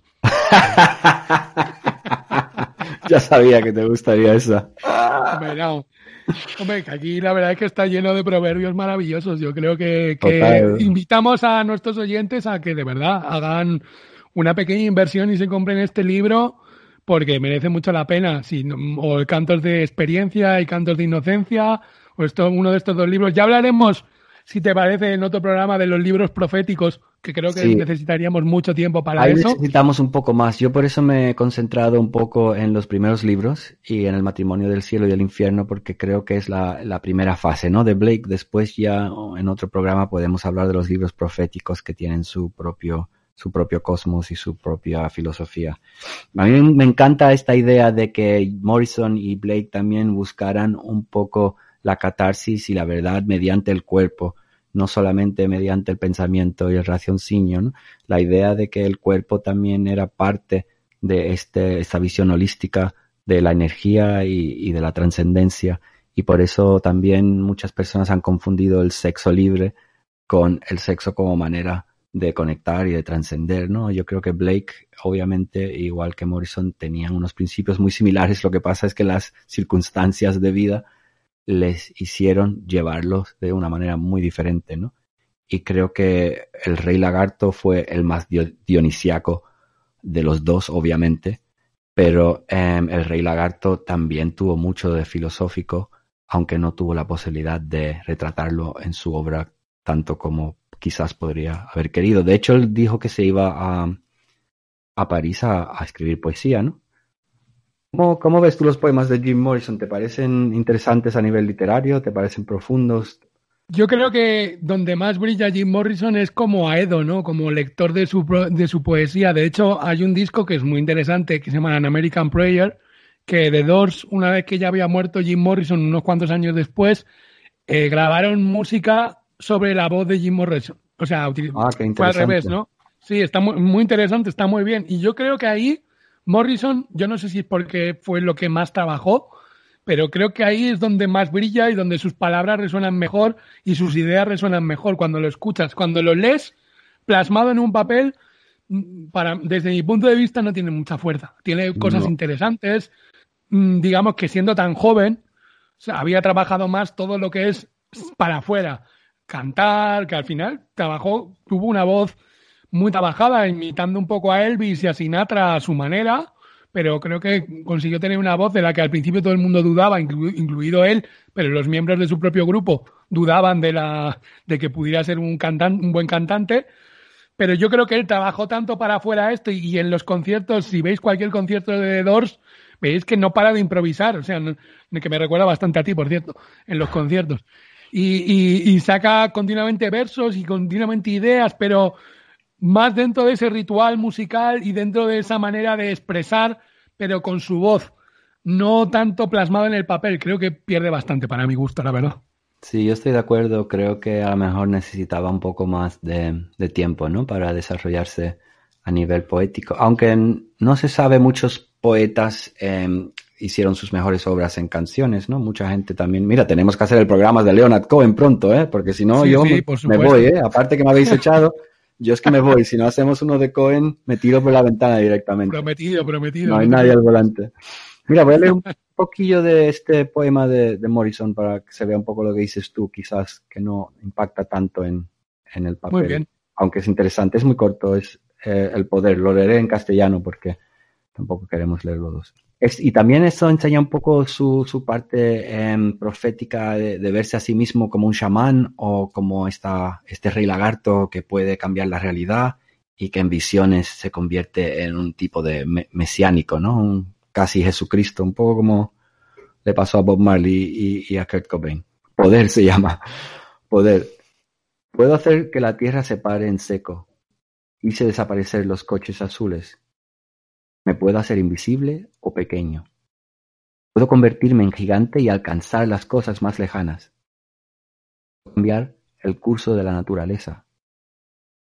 Puedo situarme en cualquier lugar del espacio o el tiempo. Puedo invocar a los muertos. Puedo percibir sucesos de otros mundos en lo más profundo de mi mente y en la mente de los demás. Yo puedo. Yo soy. Vemos un poco de un poco de, de eso, ¿no? De, de esa cosa inmadura también y, y de esa, de esa parte infantil, sí. infantil y juvenil de creer, ¿no? Que, que las visiones lo convierten ya básicamente en un semidios, ¿no? Bueno, Y- yo creo que él se, él se creía que era un chamán. Sí, él, él lo veía así. Supo- supongo cuando estaría ebrio, ¿no? Em, sobrio no creo que pensara mucho más de sí mismo. Sobrio se dedicaba a hacer otras cosas bastante más, como el verso ese que hemos dicho de la desnudez de la mujer, pues creo que se- debía dedicar bastante a eso, porque Me debía tener una sexo, tela, ¿no? Oh, debía tener una tela, madre mía. El sexo puede también descaminar a muchas personas, ¿eh? A mí me ha pasado y a muchos amigos también. El sexo, en vez de escribir poesía, favor, estar ahí favor, haciendo cosas un poco, un poco oscuras. Pero bueno, no vamos por ahí. Eh, lo otro que te iba a preguntar, eh, en términos de, eh, de cómo em, lo ven los otros miembros de, de su grupo, tú me comentabas, ¿no? Que también causa mucha tensión ahí, ¿no?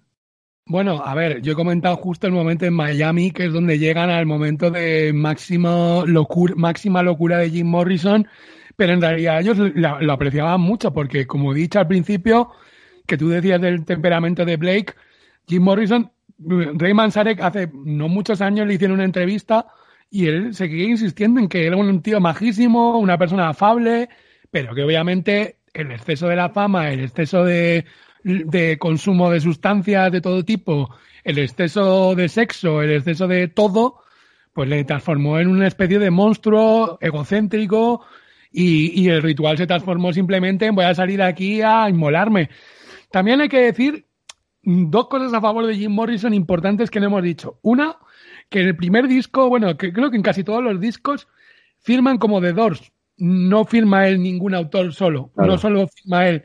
Esto es importante porque no era un tío especialmente interesado en la pasta, No. ni que creo que utilizara grandes fortunas, ni, ni en nada esto, ni se compró grandes coches, ni nada así. Y otra también que tiene que ver con lo mismo es que él se enfadó mucho eh, cuando volvió. Estuvo en Londres, por cierto, que no le hemos dicho, que tenía que ver, tiene que ver mucho con el programa que hicimos de la Beat Generation y de Michael McClure, que dijimos que era amigo de Jim Morrison. Cuando los Doors fueron a tocar a Europa, que tuvieron mucho éxito en Londres, que conocí a Mick Jagger personalmente, que tenían la misma edad, y esto sería otra historia. Pero cuando él acabó la gira, que estuvieron en Holanda, en Holanda tuvo un colapso de drogas, como te puedes imaginar, en mitad del escenario, pero el resto de la gira fue muy bien. Y cuando acabó la gira, él se quedó en Londres con quién? Con su novia, Pamela Curson, que la había conocido ya al principio de todo en Venice Beach.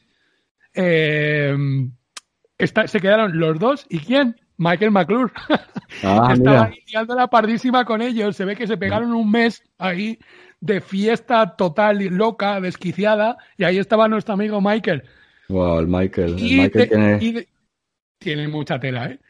Y después de esto, cuando de- vuelve de este mes en Londres, se encuentra, van a grabar uno de los álbumes de The Doors y en el estudio, que no está yendo nada bien porque Paul Rothschild se ve que era bastante nazi y hacía hacer 50 mil millones de tomas y Morrison cada vez iba más borracho a las sesiones de grabación. Eh, en uno de estos momentos Morrison se entera de que han vendido Light My Fire a- para un anuncio de coches Hostia. sin su consentimiento. Y la haría tan parda, se enfada de una manera, porque él, a pesar de todo lo que envolvía a su figura, él realmente creía que estaban haciendo algo para trascender, que no era un negocio, que no era un juego, eran todos para una y para llegar realmente al otro lado. Creo que esto es algo que y todavía inspira mayor misticismo al lado de la figura de Morrison, porque realmente es un tío que se creyó, se creyó su papel y que realmente se creyó su misión.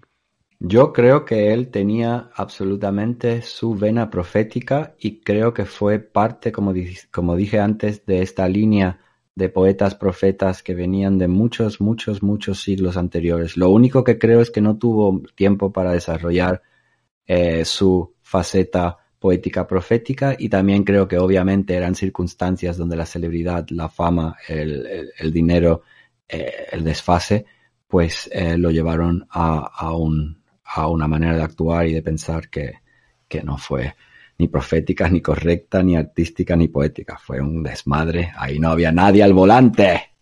No, no, desde luego. Volviendo un momento a Blake y acabando con lo de las pinturas que lo hemos dejado así un poco colgado, porque, bueno, digamos que él también se introdujo al mundo de la poesía porque Flaxman, que era uno de los pintores ahí, de sus dos únicos amigos, digamos que eran Fuseli y, y Flaxman. Y Flaxman fue el que lo metió un poco en los círculos poéticos también, para que tuviera un poco de interacción con los poetas. Flaxman fue una figura que se ve que es bastante importante en la vida de Blake y que creía realmente que era un profeta y creía en sus visiones. O sea, era de los pocos que realmente lo respetaba porque una cosa importante que creo que no hemos hablado es que, por ejemplo, biógrafos como Chesterton, él piensa que no debía estar tan loco cuando era capaz de tener una vida, mm, digamos, con su trabajo, llegó a tener un negocio como grabador y hacía ilustraciones, mm, hizo ilustraciones de los, de los libros de Dante, eh, bueno, una serie de cosas más o menos se manejó, más o menos, quitando al final, no tanto, pero bien económicamente, mantuvo una pareja muchos años. ¿Tú crees que realmente William Blake estaba loco? No, yo creo que él básicamente tenía capacidad de trascender metafísicamente a, a experimentar la realidad en una manera que muchos otros de nosotros no hemos podido ni tendremos la capacidad, al menos que nos, metamos mucha droga.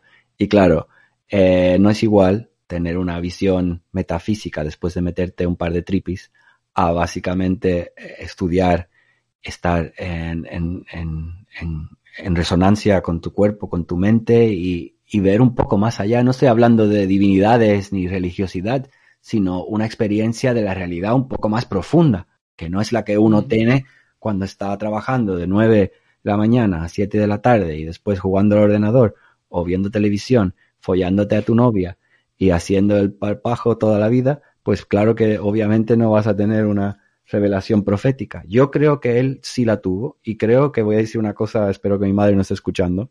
La única vez que yo me, me, tomé psicotrópicos, vi exactamente lo que después es, describía Blake en, este, en estos versos cuando dice, para ver el mundo en un grano de arena y el cielo en una flor silvestre, abarca el infinito en la palma de tu mano y la eternidad en una hora.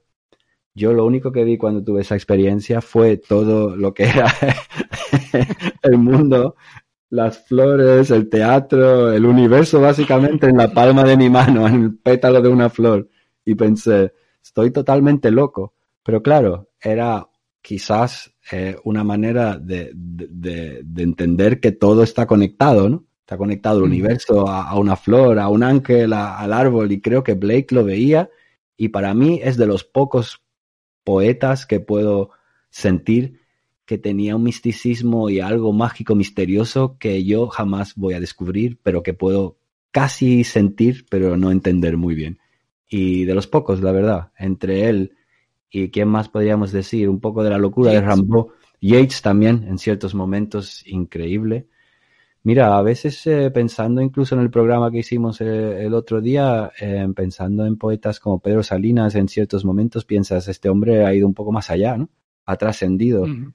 Y eso es el rol del poeta, por eso odio con toda mi alma la poesía que se convierte en juegos de lenguaje y en juegos de palabras y en premios para académicos y en basofias intelectuales, porque aquí vemos la, la posibilidad de usar la poesía como algo mucho, mucho más profundo, más, más importante y más necesario. Y por eso en estos momentos de crisis yo creo que hay que leer a Blake y a Morrison, sí, escuchar los temas, pero venga, no vayas a seguir su ejemplo, que si no acabamos aquí todos desnudos y follándonos hasta la secretaria, no puede ser. Yo, yo, creo que totalmente de acuerdo con lo que has dicho, menos lo último. Eh, que luego, por ejemplo, hay una de las grandes visiones que tuvo Blake que llegó a comentar que la, una de las pocas visiones que le asustó de verdad es que vio la cara de Dios reflejada en un cristal y se asustó. Pero luego, en sus cuadros, hay una figura continuamente mmm, presente que es la de un anciano con una barba, con una barba y aparece mucho en sus cuadros aparte de ángeles encadenados en grandes cadenas que fascinan o, escaleras eh, de caracol que suben hacia una luz inmensa, creo que, que Blake en sus visiones ya fueran eh, benévolas o monstruosas, realmente trascendió a un nivel que es poco, poco comprensible para la gente normal, pero muy interesante. Yo recomiendo de aquí también que pongan nuestros oyentes el cuadro El fantasma de la pulga. Creo que es una de sus grandes, grandes, grandes creaciones y más monstruosa. Y creo que ahí, enlazando con lo que tú estabas diciendo, Blake de una pulga saca todo esto, ¿no? Como puedes pensar si ves el fantasma que es un monstruo, un demonio terrible, eh, con, la forma, con la, eh, la forma de un, un hombre súper musculoso, convertido en medio diablo, medio monstruo. Y todo eso viene de una pulga. Creo que, que ahí enlaza mucho con lo que tú dices, que detrás de las cosas hay un cosmos mucho más grande, ¿no? Y en este cuadro lo ves, fantasma de una pulga, y es una visión terrible que él dijo que tuvo realmente. De hecho, Sí. luego hablaremos, seguiremos hablando de ese cuadro. Dime, dime. Sí, no, que decían que, que había tenido visiones de toda clase, hasta las visiones de una pulga. También dice que tuvo, tenía visiones absurdas de personajes del siglo XIII que a nadie le importaba y que no tenían ninguna transcurrencia en lo, en, en el- en lo que estaba pasando contemporáneamente, ni, ni tenían ninguna relevancia de ningún sentido, pero tenía personas que de repente veían y le comentaba a sus amigos, mira, ahí está Enrique IV ahí en la esquina pelando una manzana y todo el mundo, pero ¿qué dices? ¿Y qué nos dice? No, nada, está ahí pelando una manzana. Ajá. Que supongo para tener grandes visiones hay que tener también visiones absurdas, ¿no?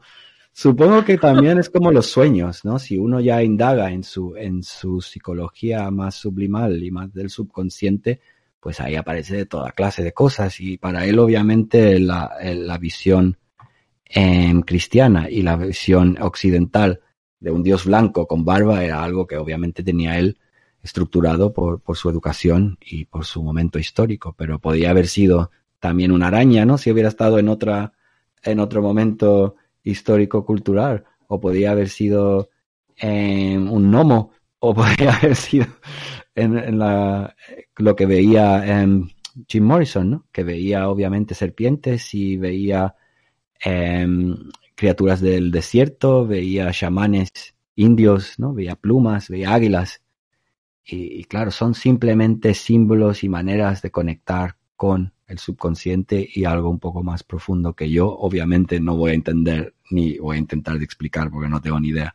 Pero sí que está muy claro que él, ni él, ni Morrison tenían ganas de escuchar a los em, posmodernitos que nos digan que básicamente todo es una mentira y todo es lenguaje.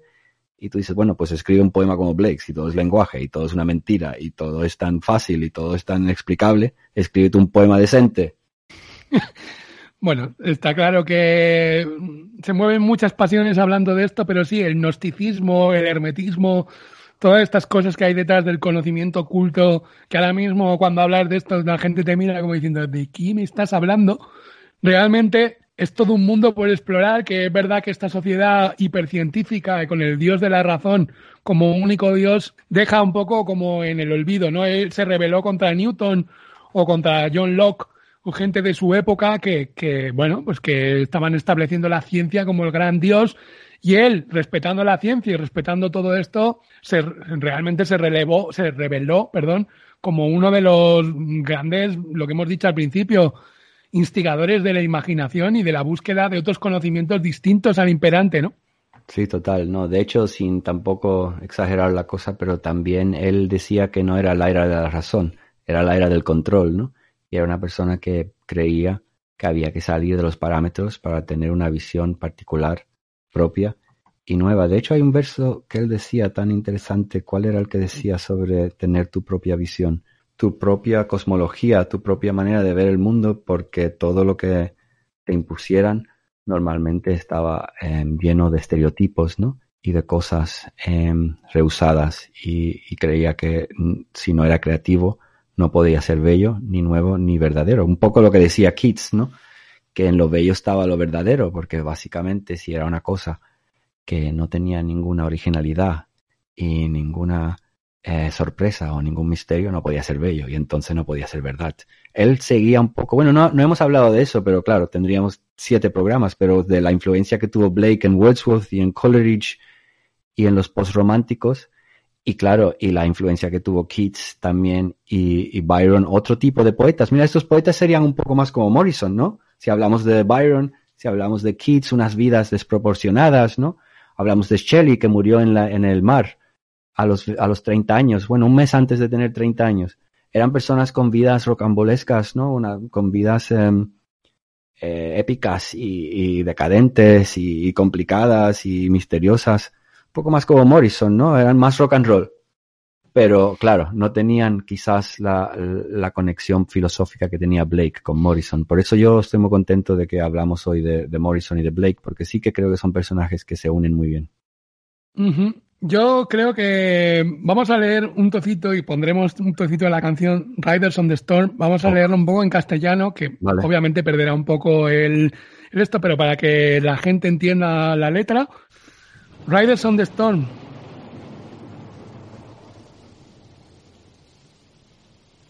Jinetes cabalgando en la tormenta. En esta casa nacemos, a este mundo somos arrojados, como un perro sin un hueso o un actor a solas, jinetes cabalgando sobre la tormenta. Hay un asesino en la carretera, su cerebro está retorciéndose como un sapo. Tómate unas largas vacaciones, deja que tus niños jueguen. Si le das una vuelta a este hombre, la dulce familia morirá. Un asesino en la carretera. Riders on the storm. Riders on the storm. Into this house we're born. Into this world we're thrown. Like a dog without a bone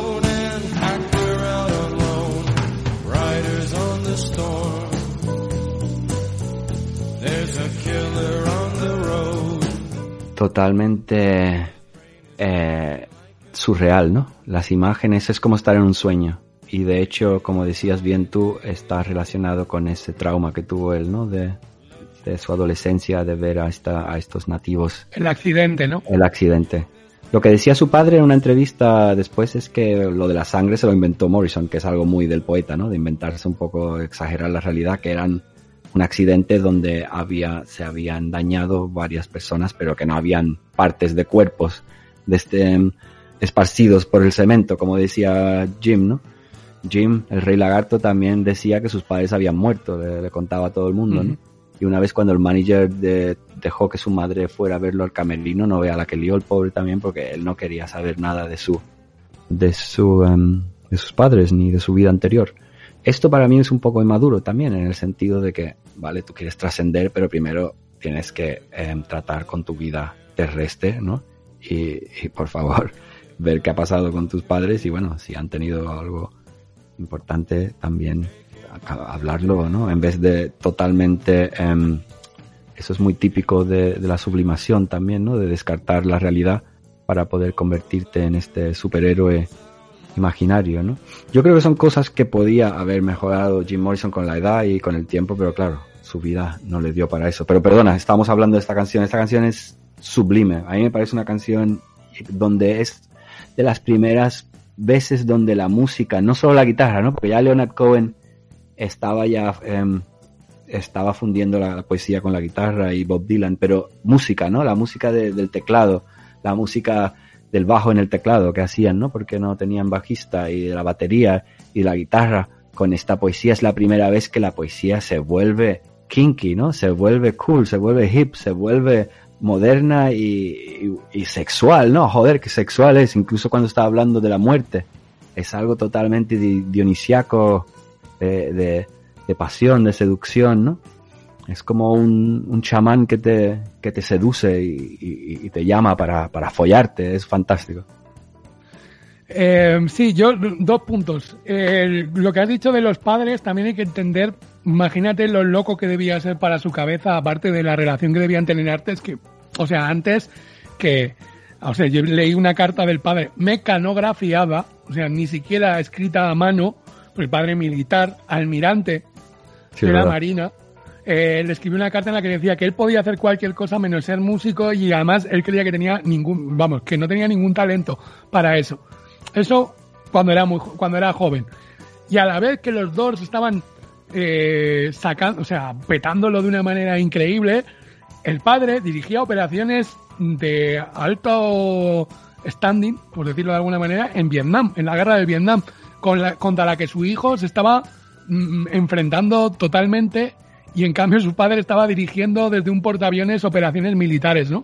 Con- en la zona de- de- del Golfo de Tonkin, creo. Entonces, es, es también muy contradictorio sacar conclusiones de todo esto, ¿no? Es- Muy difícil. ¿eh?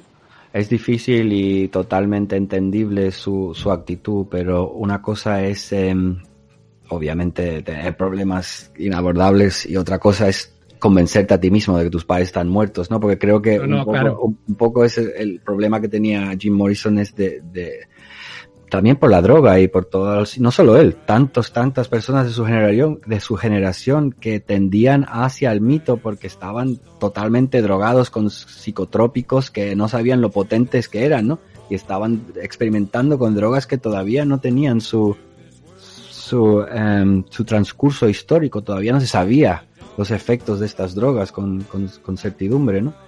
Y claro, estaban eh, jugando con mentes y con un peligro, estaban jugando con, con fuego, como dice bien el en Light My Fire, estaban jugando con el fuego, el fuego de, las, de, de la, de la sanidad mental, de la coherencia.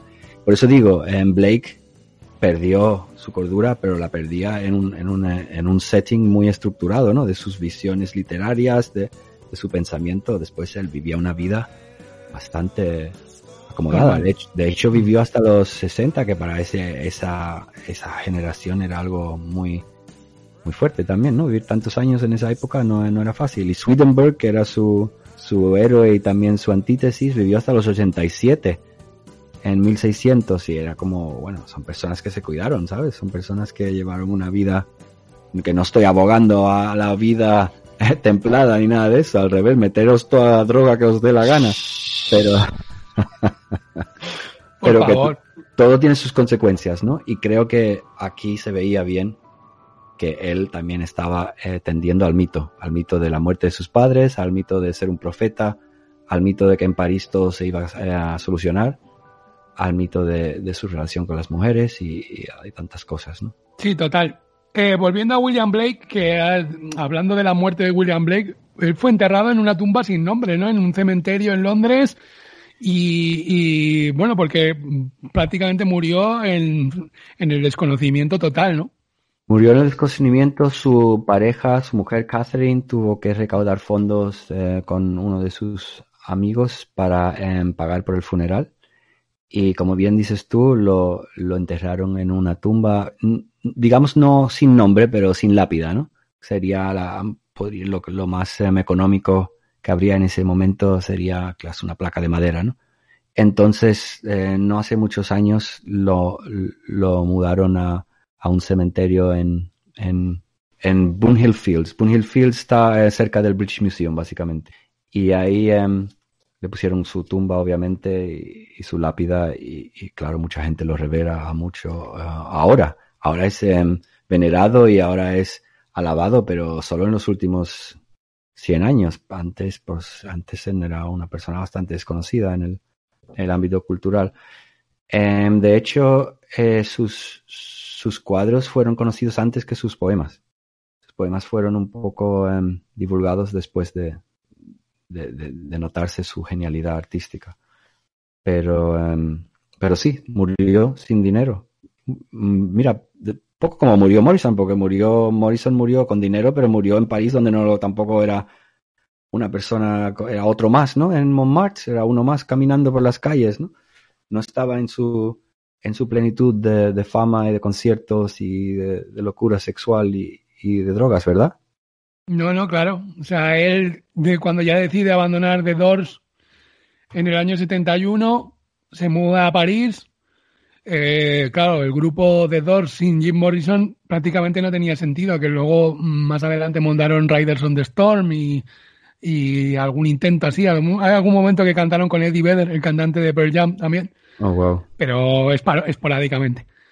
Pero claro, para el grupo, que antes también se me ha olvidado comentar que el la sonoridad de Doors que has dicho tú antes con Riders on the Storm, claro, era muy curiosa, hay que decir unas cuantas cosas, porque en este grupo se juntan muchas cosas, ¿no? Eh, por ejemplo, el batería era un fanático del jazz, de Coltrane, de Miles Davis, de todo lo que estaba pasando en el jazz en ese momento, y, y se nota bastante su manera de tocar muy abierta, muy libre. A veces lo lleva hacia el latín, que también tenía muchas influencias en el jazz. Rayman sale, que mo- como has dicho antes, que también hacía el bajo con el teclado, y venía de formación clásica y luego también se fue hacia el mundillo del jazz y era un organista bastante virtuoso, considerado muchas veces uno de los mejores músicos del año por las revistas especializadas. Y Robbie Krieger era un guitarrista que, como has nombrado antes a, a Leonard Cohen, que estaba muy influenciado por, había tenido un profesor de guitarra flamenca, pues Robbie Krieger, el guitarrista, también tuvo, estuvo metido estudiando guitarra clásica y guitarra flamenca, y de hecho no tocaba con púa, tocaba siempre con los dedos la guitarra eléctrica, que en esos momentos era bastante raro.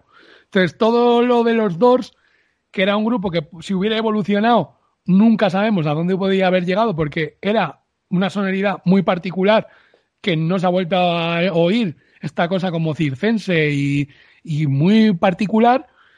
Claro, cuando Morrison se muda a París, el grupo se queda totalmente en ascuas y esperando pues que si algún día Morrison volviera a entrar la razón y volviera a, Estados Unidos. Morrison, de hecho, llamó una vez a John Desmond y le dijo que quería volver, pero eso nunca se pudo dar porque falleció de un infarto el 3 de julio de 1971 y bueno, ahí acabó de una manera, pues sí, un tanto penosa, un tanto triste, con el juicio pendiente todavía con lo de había pasado en Miami, en Miami y había sido totalmente, bueno, condenado y tenían que pagar todavía la fianza. Sí, todo del revés, todo del revés. Fue una muerte triste de un, el que había sido un dios, que se había llegado a cortar el pelo poniéndose retratos de Alejandro Magno pues acabar en una bañera muerto de un infarto gordo y con una barba hasta el pecho, ¿no? Pues sí, bastante, un final bastante trágico, sí. Trágico y también impredecible porque también eh, resulta que cuando el manager de The Doors llama al teclista para decirle que, que ha muerto, Jim Morrison, eh, el teclista no se lo cree, obviamente, dice que ya han habido cuatro o cinco veces que se ha hablado de la muerte de Jim Morrison. Dice que en un par de ocasiones cuando llegaba tarde a una fiesta todo el mundo empezaba a decir que se estaba muerto. Entonces que él no se lo creyó, él seguía con su vida y tres, hasta que tres días después lo llamaron justo después de haber sido enterrado. Y entonces le pregunta al manager, pero bueno, ¿cómo, cómo se veía el, el cuerpo de Jim, no? ¿Cómo, ¿Cómo estaba? Dice, no, no lo vi, era un, un féretro cerrado. Entonces dice, ¿y por qué no lo abriste, no? Para decirnos que era él, ¿no? Es Jim Morrison, joder, queremos saber, ¿no? Es un poco como ver el, cuerpo de Che Guevara o algo así. Entonces, también quería preguntarte, ¿se han, ha habido un par de locuras conspiratorias acerca de la posibilidad que no murió, pero son chifladuras, ¿verdad? Hombre, hay un par, ¿no? Hay unas cuantas teorías, pero esto es como que Elvis está vivo. Claro, o sea... No sabes que Elvis está vivo, todo el mundo sabe que Elvis está vivo, tío. Hombre, pues, pues un poco con lo de Jim Morrison. Es verdad que hay una cosa sospechosa porque solo estaban Pamela Curson y el manager. Entonces ellos, la firma del doctor es un poco así de cualquier manera. Sí, es un poco raro. Claro, mucha gente dijo, mira, este tío lo que se quería era quitar de en medio y vivir su vida al margen de la fama. Pero vamos a ver, teniendo en cuenta la vida que había llevado, el estado de salud en el que estaba, tenía tos crónica. Le habían diagnosticado pocos días antes de morir tos crónica y que el médico le había dicho, mira, deja de fumar, deja de beber. Y todavía bebió más y fumó más. Quiero decir, si tú ves a Jim Morrison la decadencia que había tenido en los cuatro años que duró de Doors hasta su muerte, es que no te lo puedes creer. Es que de un chiquillo parece una persona de más de 50 años y murió con 27 años. Es, es un nivel de decadencia que no creo que haya que hacer muchas conspiraciones. Yo soy el número uno en creerme cualquier conspiración, pero creo que esta viendo el aspecto de Jim Morrison es difícil de creer, la verdad. No, total. Eh, yo estoy pensando también en la vida de Amy Winehouse, que le ves a los 26 años y verdaderamente parece una anciana. Y estoy pensando en, en, esa... Eh, es que como uno no lo ha vivido, uno no lo ha experimentado, porque dentro del exceso yo o tú sabemos que siempre hemos mantenido una cierta también por las circunstancias de vida. Tienes que trabajar, tienes que ganarte la vida, no puedes estar drogado o bebido todo el día, tienes cosas que hacer y también por, por carácter, lo que sea. Uno no se puede imaginar cómo puedes tirarte cuatro años enteros bebiendo y poniéndote hasta el culo de pastillas. Y claro, eh, lo, el cuerpo tampoco puede, puede con todo. Mira, hablábamos de Dylan Thomas hace un par de programas también, como el alcohol y la tos lo llevó también a la muerte prematura. Eh, otros ¿Y sus 18 whiskies. 18 whiskies, lo que siempre los 18 whiskies famosos, tío. No sé cuánto se bebería Jim Morrison, pero seguro que también algunos se, se metía. Dice que tenían, muchas personas hablaban que él también tenía una reacción al alcohol un poco bestia, ¿no? Que a lo mejor eh, los 18 whiskies de Dylan Thomas, él con 7 ya estaba delirando un poco de vez en cuando. Entonces también hay personas que el alcohol le afecta de una manera bastante, bastante bestia, ¿no? Entonces, bueno, fuera lo que fuera lo que fuese, eh, murió muy tempranamente, ¿no? A los 27 años, habiendo hecho muy poco, eh, recordando un poco a la vida de Rambo o alguien así tan, tan pre- prema- precoz y tan, y tan em, efímero, ¿no? Una vida tan efímera, tan, tan, para mí penosa. Cuando yo era joven pues, pensaba, oh, qué, qué bien, ¿no? Morir joven y morir en tu plenitud, morir guapo, pero es que no estaba ni guapo, estaba gordo, feo, con, con el pelo hecho una porquería. Al menos muérete bien, como decía Pavese, ¿no? Al menos morir con zapatos decentes, ¿no? Claro, de hecho, Rimbaud, que lo has nombrado antes, eh, no hemos hablado del simbolismo francés, que ya hablamos también para la Beat Generation. Es como eh, Rimbaud, Artaud, esta gente también influenció mucho a Morrison, ¿verdad? Sí, sí, amaba, amaba la poesía francesa y básicamente adoraba la vida de Rimbaud y eh, el exceso de Rimbaud. Claro, la mezcla entre Blake, Rimbaud y Nietzsche, imagínate lo que le pasó en, y también el tridente. Catacroquet. Además estaba justo después de los Beats, bueno, en pleno movimiento Beats. Y em, claro, imagínate, estaba también em, enamorado de el de, em, de Ginsberg y de Ferlinghetti, imagínate el cóctel, ¿no? Sí, sí, tremendo. Lo Bueno, que me gustaría que saber una cosa que no, obviamente no sabemos, pero creo que se sabe que nunca pasó. Pero imagínate una noche de alcohol en Jim Morrison y Charles Bukowski. Pues debería. Ahí sí que no, ahí sí que no habría nadie al volante, seguro. Porque ahí Se acabarían estaban tirando por la ventana. en la misma época, más o menos. Estaban en Los Ya hablaremos Ángeles. de Bukowski, ya hablaremos de Bukowski, que ya sé que también tiene ganas de hablar de Bukowski. Bukowski y Cohen, please. Pero yo creo que ya se nos está yendo un poco así de tiempo y me gustaría dedicar un, un- un apartado a la influencia de William Blake en la cultura moderna, porque la verdad es que no dejas de encontrar por un montón de sitios, un montón de iconos de, de la cultura actual, mm, referencias a William Blake. Nosotros hemos hablado muchas veces de una película que el otro día volvé- vol- volví a revisionar, que es la película de Deadman de Jim Jarmusch, protagonizada por Johnny Depp, que la verdad es que es un peliculón increíble, en blanco y negro, llena, súper artística, con un personaje principal que se hace llamar William Blake, que conoce a un indio, bueno, la- no vamos a desvelar la trama, pero hay un indio nativo norteamericano que él sabe que va a morir, que él sabe que va a morir, que lo tiene que conducir hacia, hacia el lugar donde va a coger la barca que lo va a llevar al otro lado, porque el indio cree que es la reencarnación de William Blake. Es que es una película espectacular, con un Johnny Depp espectacular. ¿Qué te parece a ti la película? Bueno, me parece que es exactamente el paradigma de todo el programa de hoy, porque esa película es la mezcla total entre el imaginario de Blake y el imaginario de eh, Jim Morrison. El imaginario de, un, del- de la mitología em, nativa americana y la mitología em, mística cristiana, em, un poco de la culpabilidad también y de los sentidos. Es una película que te deja un poco en, en, en esa, en ese plano de, de ensueño, ¿no? De no saber si has visto una película o has estado en tu propia mente en un sueño o en una alucinación. Una cosa maravillosa, de hecho, recomendada. Y claro, y tiene la música de Neil Young, que no hemos hablado, un disco que, que flipas, que se... Neil Young solo a la guitarra, es Neil Young haciendo punteos. Yo nunca he escuchado una guitarra más bella que esa. La verdad No, es no, que es espectacular. esa, esa guitarra a veces yo me la pongo para leer o para concentrarme o simplemente para disfrutarla. Es Neil Young sin voz, increíble. No, de hecho, la película tiene algo chamánico y esa guitarra tiene algo chamánico. Y realmente, además, Total. luego, luego en la cultura actual, porque esta película es antigua, o sea, es de los Sí. 90, no, no, no sé exactamente el año, pero es, o sea, Neil Young ahí anticipa lo que ahora ves en un montón de cosas televisivas eh, de guitarras eléctricas en mundos que no tienen nada que ver con su tiempo espacio-temporal, pero, pero realmente, o sea, Neil Young se adelanta muchísimo y Jim Jarmusch eh, intentando, o sea, intentando llevar ya ese imaginario y meter una guitarra en un western, porque no lo, hemos- no lo he dicho. Es verdad, Deadman es, western. un, es, un, es un western, o sea, que todavía hace que sea más extravagante. Es un western que transcurre en la época más oscura de los Estados Unidos. Y bueno, el personaje este que es un contable llega a un pueblo y le empiezan a pasar una serie de cosas raras, se acaba convirtiendo en un asesino en contra de su voluntad.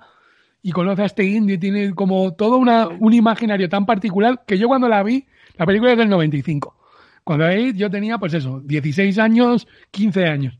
Pues yo no, sabía lo que estaba viendo, la verdad, me quedé un poco del revés. Sabía que era algo con un valor importante y me hacía gracia lo de William Blake porque ya lo había conocido así muy someramente, pero creo que la película la ves ahora y, y creo que es una obra de arte absoluta.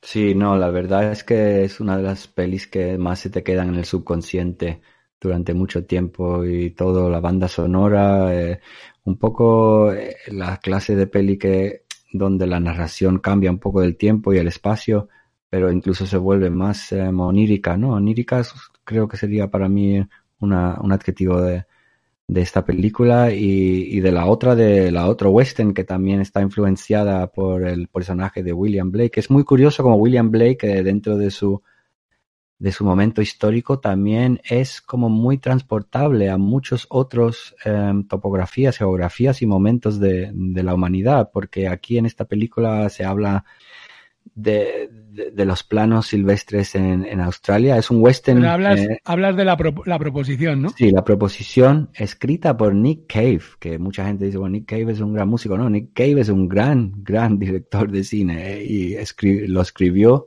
Guionista, única- guionista. Es guionista, sí, pero esta es la única película que él también ayudó a dirigir. eh, porque Pero la él- dirige John Hillcott. Sí, pero él tiene también parte de, de- Ah, vale, vale. es la única, porque en Limit, en las otras que ha hecho no, no tenía ningún, ningún decir, digamos. Pero es una película bellísima, donde el personaje eh, es un tipo de Blake australiano, eh, un poco lo que hablamos al principio de esta filosofía de unir lo, oscuro y lo luminoso, es una persona violenta, es una persona eh, llena de ira, es un tigre, pero con esta pasión por la poesía de Blake y con esta pasión por, por el pensamiento elevado y por las ideas nobles. Y entonces esta fusión del matrimonio y del, del cielo y del infierno en este personaje en The Proposition es otra, otra gran película que une música, Nick Cave, como hablábamos, la gran música de Nick Cave con Warren em, Ellison, es- esa banda sonora es maravillosa también. Y, y después em, une también la poesía de Blake y también una cine- cinematografía fantástica, ¿no? ¿Qué te parece esa peli a ti? Hombre, yo la vi el otro día porque tú me dijiste de, de, comentarla por lo que tenía que ver con Blake. Me enfadé un poco porque en ningún momento vi que se nombrara Blake, pero claro, ahora que me explicas un poco que es como una intención secundaria, sí que lo veo. A mí la película la volví a revisar el otro día, me parece una película espectacular, más que recomendable, porque además aquí yo creo que no se llegó ni a estrenar, a pesar de que John Hillcott luego hizo la carretera con Vigo Mortensen. Ah, sí, y- fue muy, y- fue muy importante. pe- películas bastante interesantes. Lawless, que también está escrita por, Ah, sí, por. Nick Cave. Sí. Y yo creo que, que esa película está un poco en el olvido, es un western espectacular, que además trata un tema que algún día me gustaría tratar aquí en Nadie al Volante, que es también todo eh, la llegada de los ingleses a Australia y cómo eso se transformó en un, en un infierno tanto para los nativos como para los que llegaron allí, porque la película al final te transmite un desasosiego de todo el mundo, de todos los que están allí metidos, una tierra hostil al máximo y, y lo que dices cinematográficamente, a mí me parece una maravilla. Yo era una de las cosas más bellas que he visto en mi vida.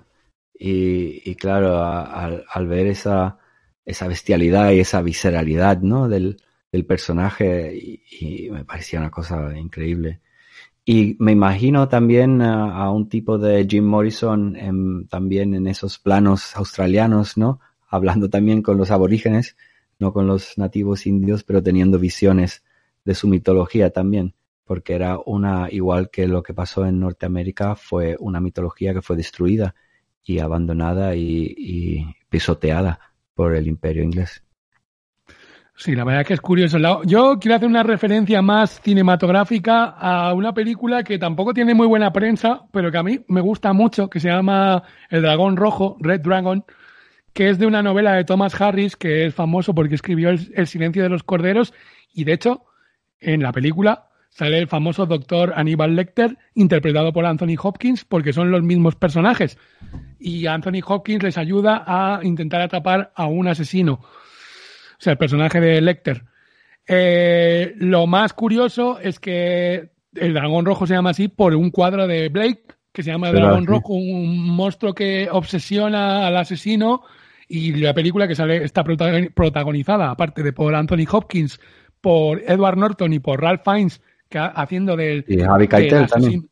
Eh, exacto, haciendo de policía. Y Emily Watson haciendo de una de las chicas, una Y chica Philip ciega. Simon Hoffman, no vea qué cast tiene esa película, Sí, ¿no? sí, no, increíble. Pero es una película, no sé por qué, está un poco en el olvido cuando creo que está bastante bien tratada. Es una película que para la gente que además le gusta todo este tipo de cine, creo que es muy por encima de la media, de, tanto en la, sobre todo en las interpretaciones, la dirección, bueno, sin más. Pero creo que la historia y todo el momento en que el tío va, el asesino va al, al museo a buscar el cuadro de Blake y se lo come, bueno, hay unas cosas ahí. Tiene tatuado en la espalda un- el dragón Es verdad, el de Blake. Es espectacular. O sea, creo que, que, bueno, la película tiene interés, no es igual, no es la mejor película de la historia, pero bueno, ahí Blake le da el nombre a la película directamente, entonces creo que también es reseñable. Y luego me gustaría hablar de, de cinematográficamente acabar, pero bueno, no quiero acabar con el cine, luego volveremos al cine. Me gustaría simplemente decir un par de cosas más de, de que sale también en muchos cómics de Alan Moore, eh, tanto en el famoso Watchmen como en uno de mis cómics favoritos, de los que también hablaremos aquí algún día, que es From Hell, desde el infierno, que ya hablamos el otro día con lo de Buffalo Bill, pero que también hay un momento que sale Blake teniendo la visión del fantasma de la pulga, y luego sale una conversación que tú has dicho antes, como que está con un amigo y le dice, mira, pues yo estoy viendo aquí un monstruo. Y el amigo le dice, pero ¿qué dices? Yo no veo nada, pues yo estoy viendo un monstruo aquí. Y lo grande es que el personaje que dice Moore, que es el asesino, el destripa, Jack el Destripador, tiene viajes como astrales y se mete en personajes y él cree ser el fantasma de la pulga en un momento y va a asustar a Blake a su casa y al final acaba conviviendo con Blake. Es, es, es una escena de verdad increíble, increíble. Y ves a Blake y, y justo lo que han nombrado, por eso me ha venido antes, creo que, que es muy curioso y que la verdad que bueno, no deja de ser impactante.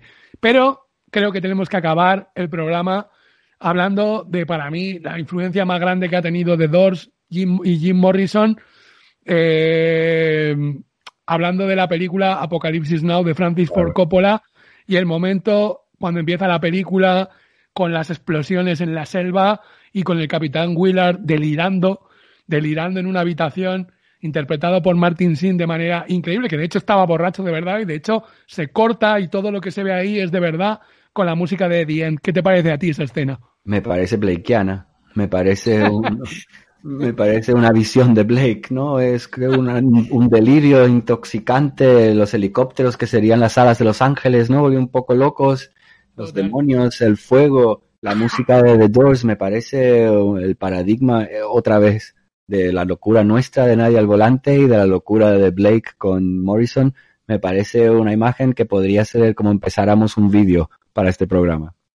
Total, total. De hecho, creo que, bueno, Apocalipsis Now sería, mira, de hecho, te quiero emplazar porque el otro día que estuvimos hablando del genocidio del Congo, me gustaría hacer un programa sobre el corazón, en la- el corazón en las tinieblas O mi, de Conrad mi- mi libro y, de- preferido. y Apocalipsis Now, porque el corazón en las tinieblas es Conrad denunciando lo que Leopoldo II estaba haciendo en el Congo y el horror que ve que Francis Ford Coppola lo lleva a, a Vietnam y hace una adaptación muy libre, un guion de John Mulius de Apocalipsis Now, pero basada en ese, en esa barca que se mete en la selva y va viendo los horrores hasta que llega el personaje del coronel Kurtz. Y me gustaría hacer un programa, ya, ya lo anunciamos aquí, de hablar por un lado contigo del corazón de las tinieblas y luego de la, de la película Apocalipsis Now, que creo Me que puede ser espectacular. Fascinante. Además tenemos una historia profética con ese libro. Una noche que salí de tu casa yendo hacia la mía y, le, te pregunté, dije que hacía años que no leía el corazón oscuro de los, el, em, el, corazón oscuro de las tinieblas. Caminando hacia mi casa lo encontré en un contenedor de basura. Había varios libros y uno era el libro de Conrad. Así que tenemos que hacer ese programa seguro. Es un, eh, es un momento profético. es, es una locura. No me he metido pastillas.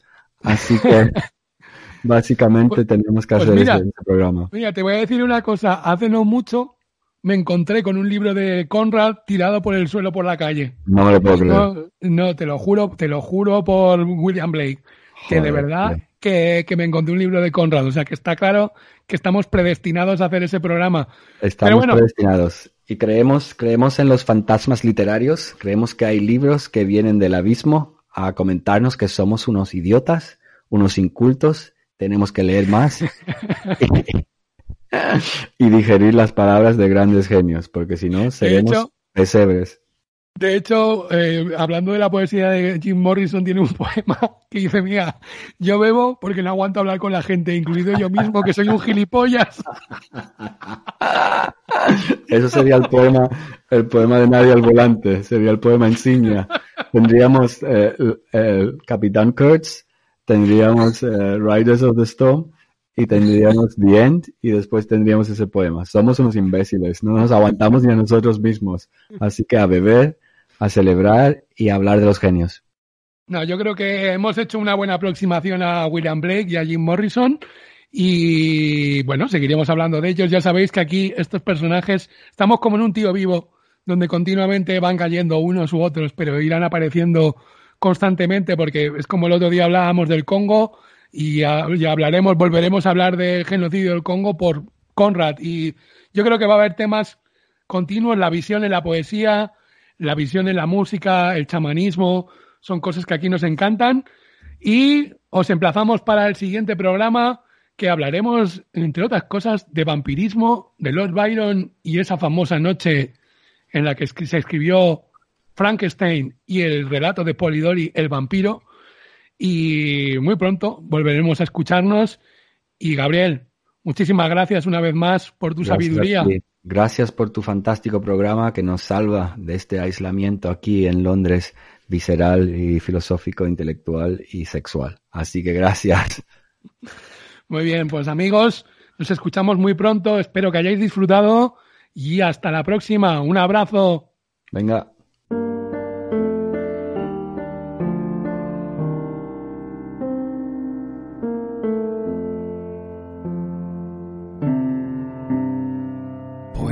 Resistance con Gabriel Moreno. You are such a jerk. You are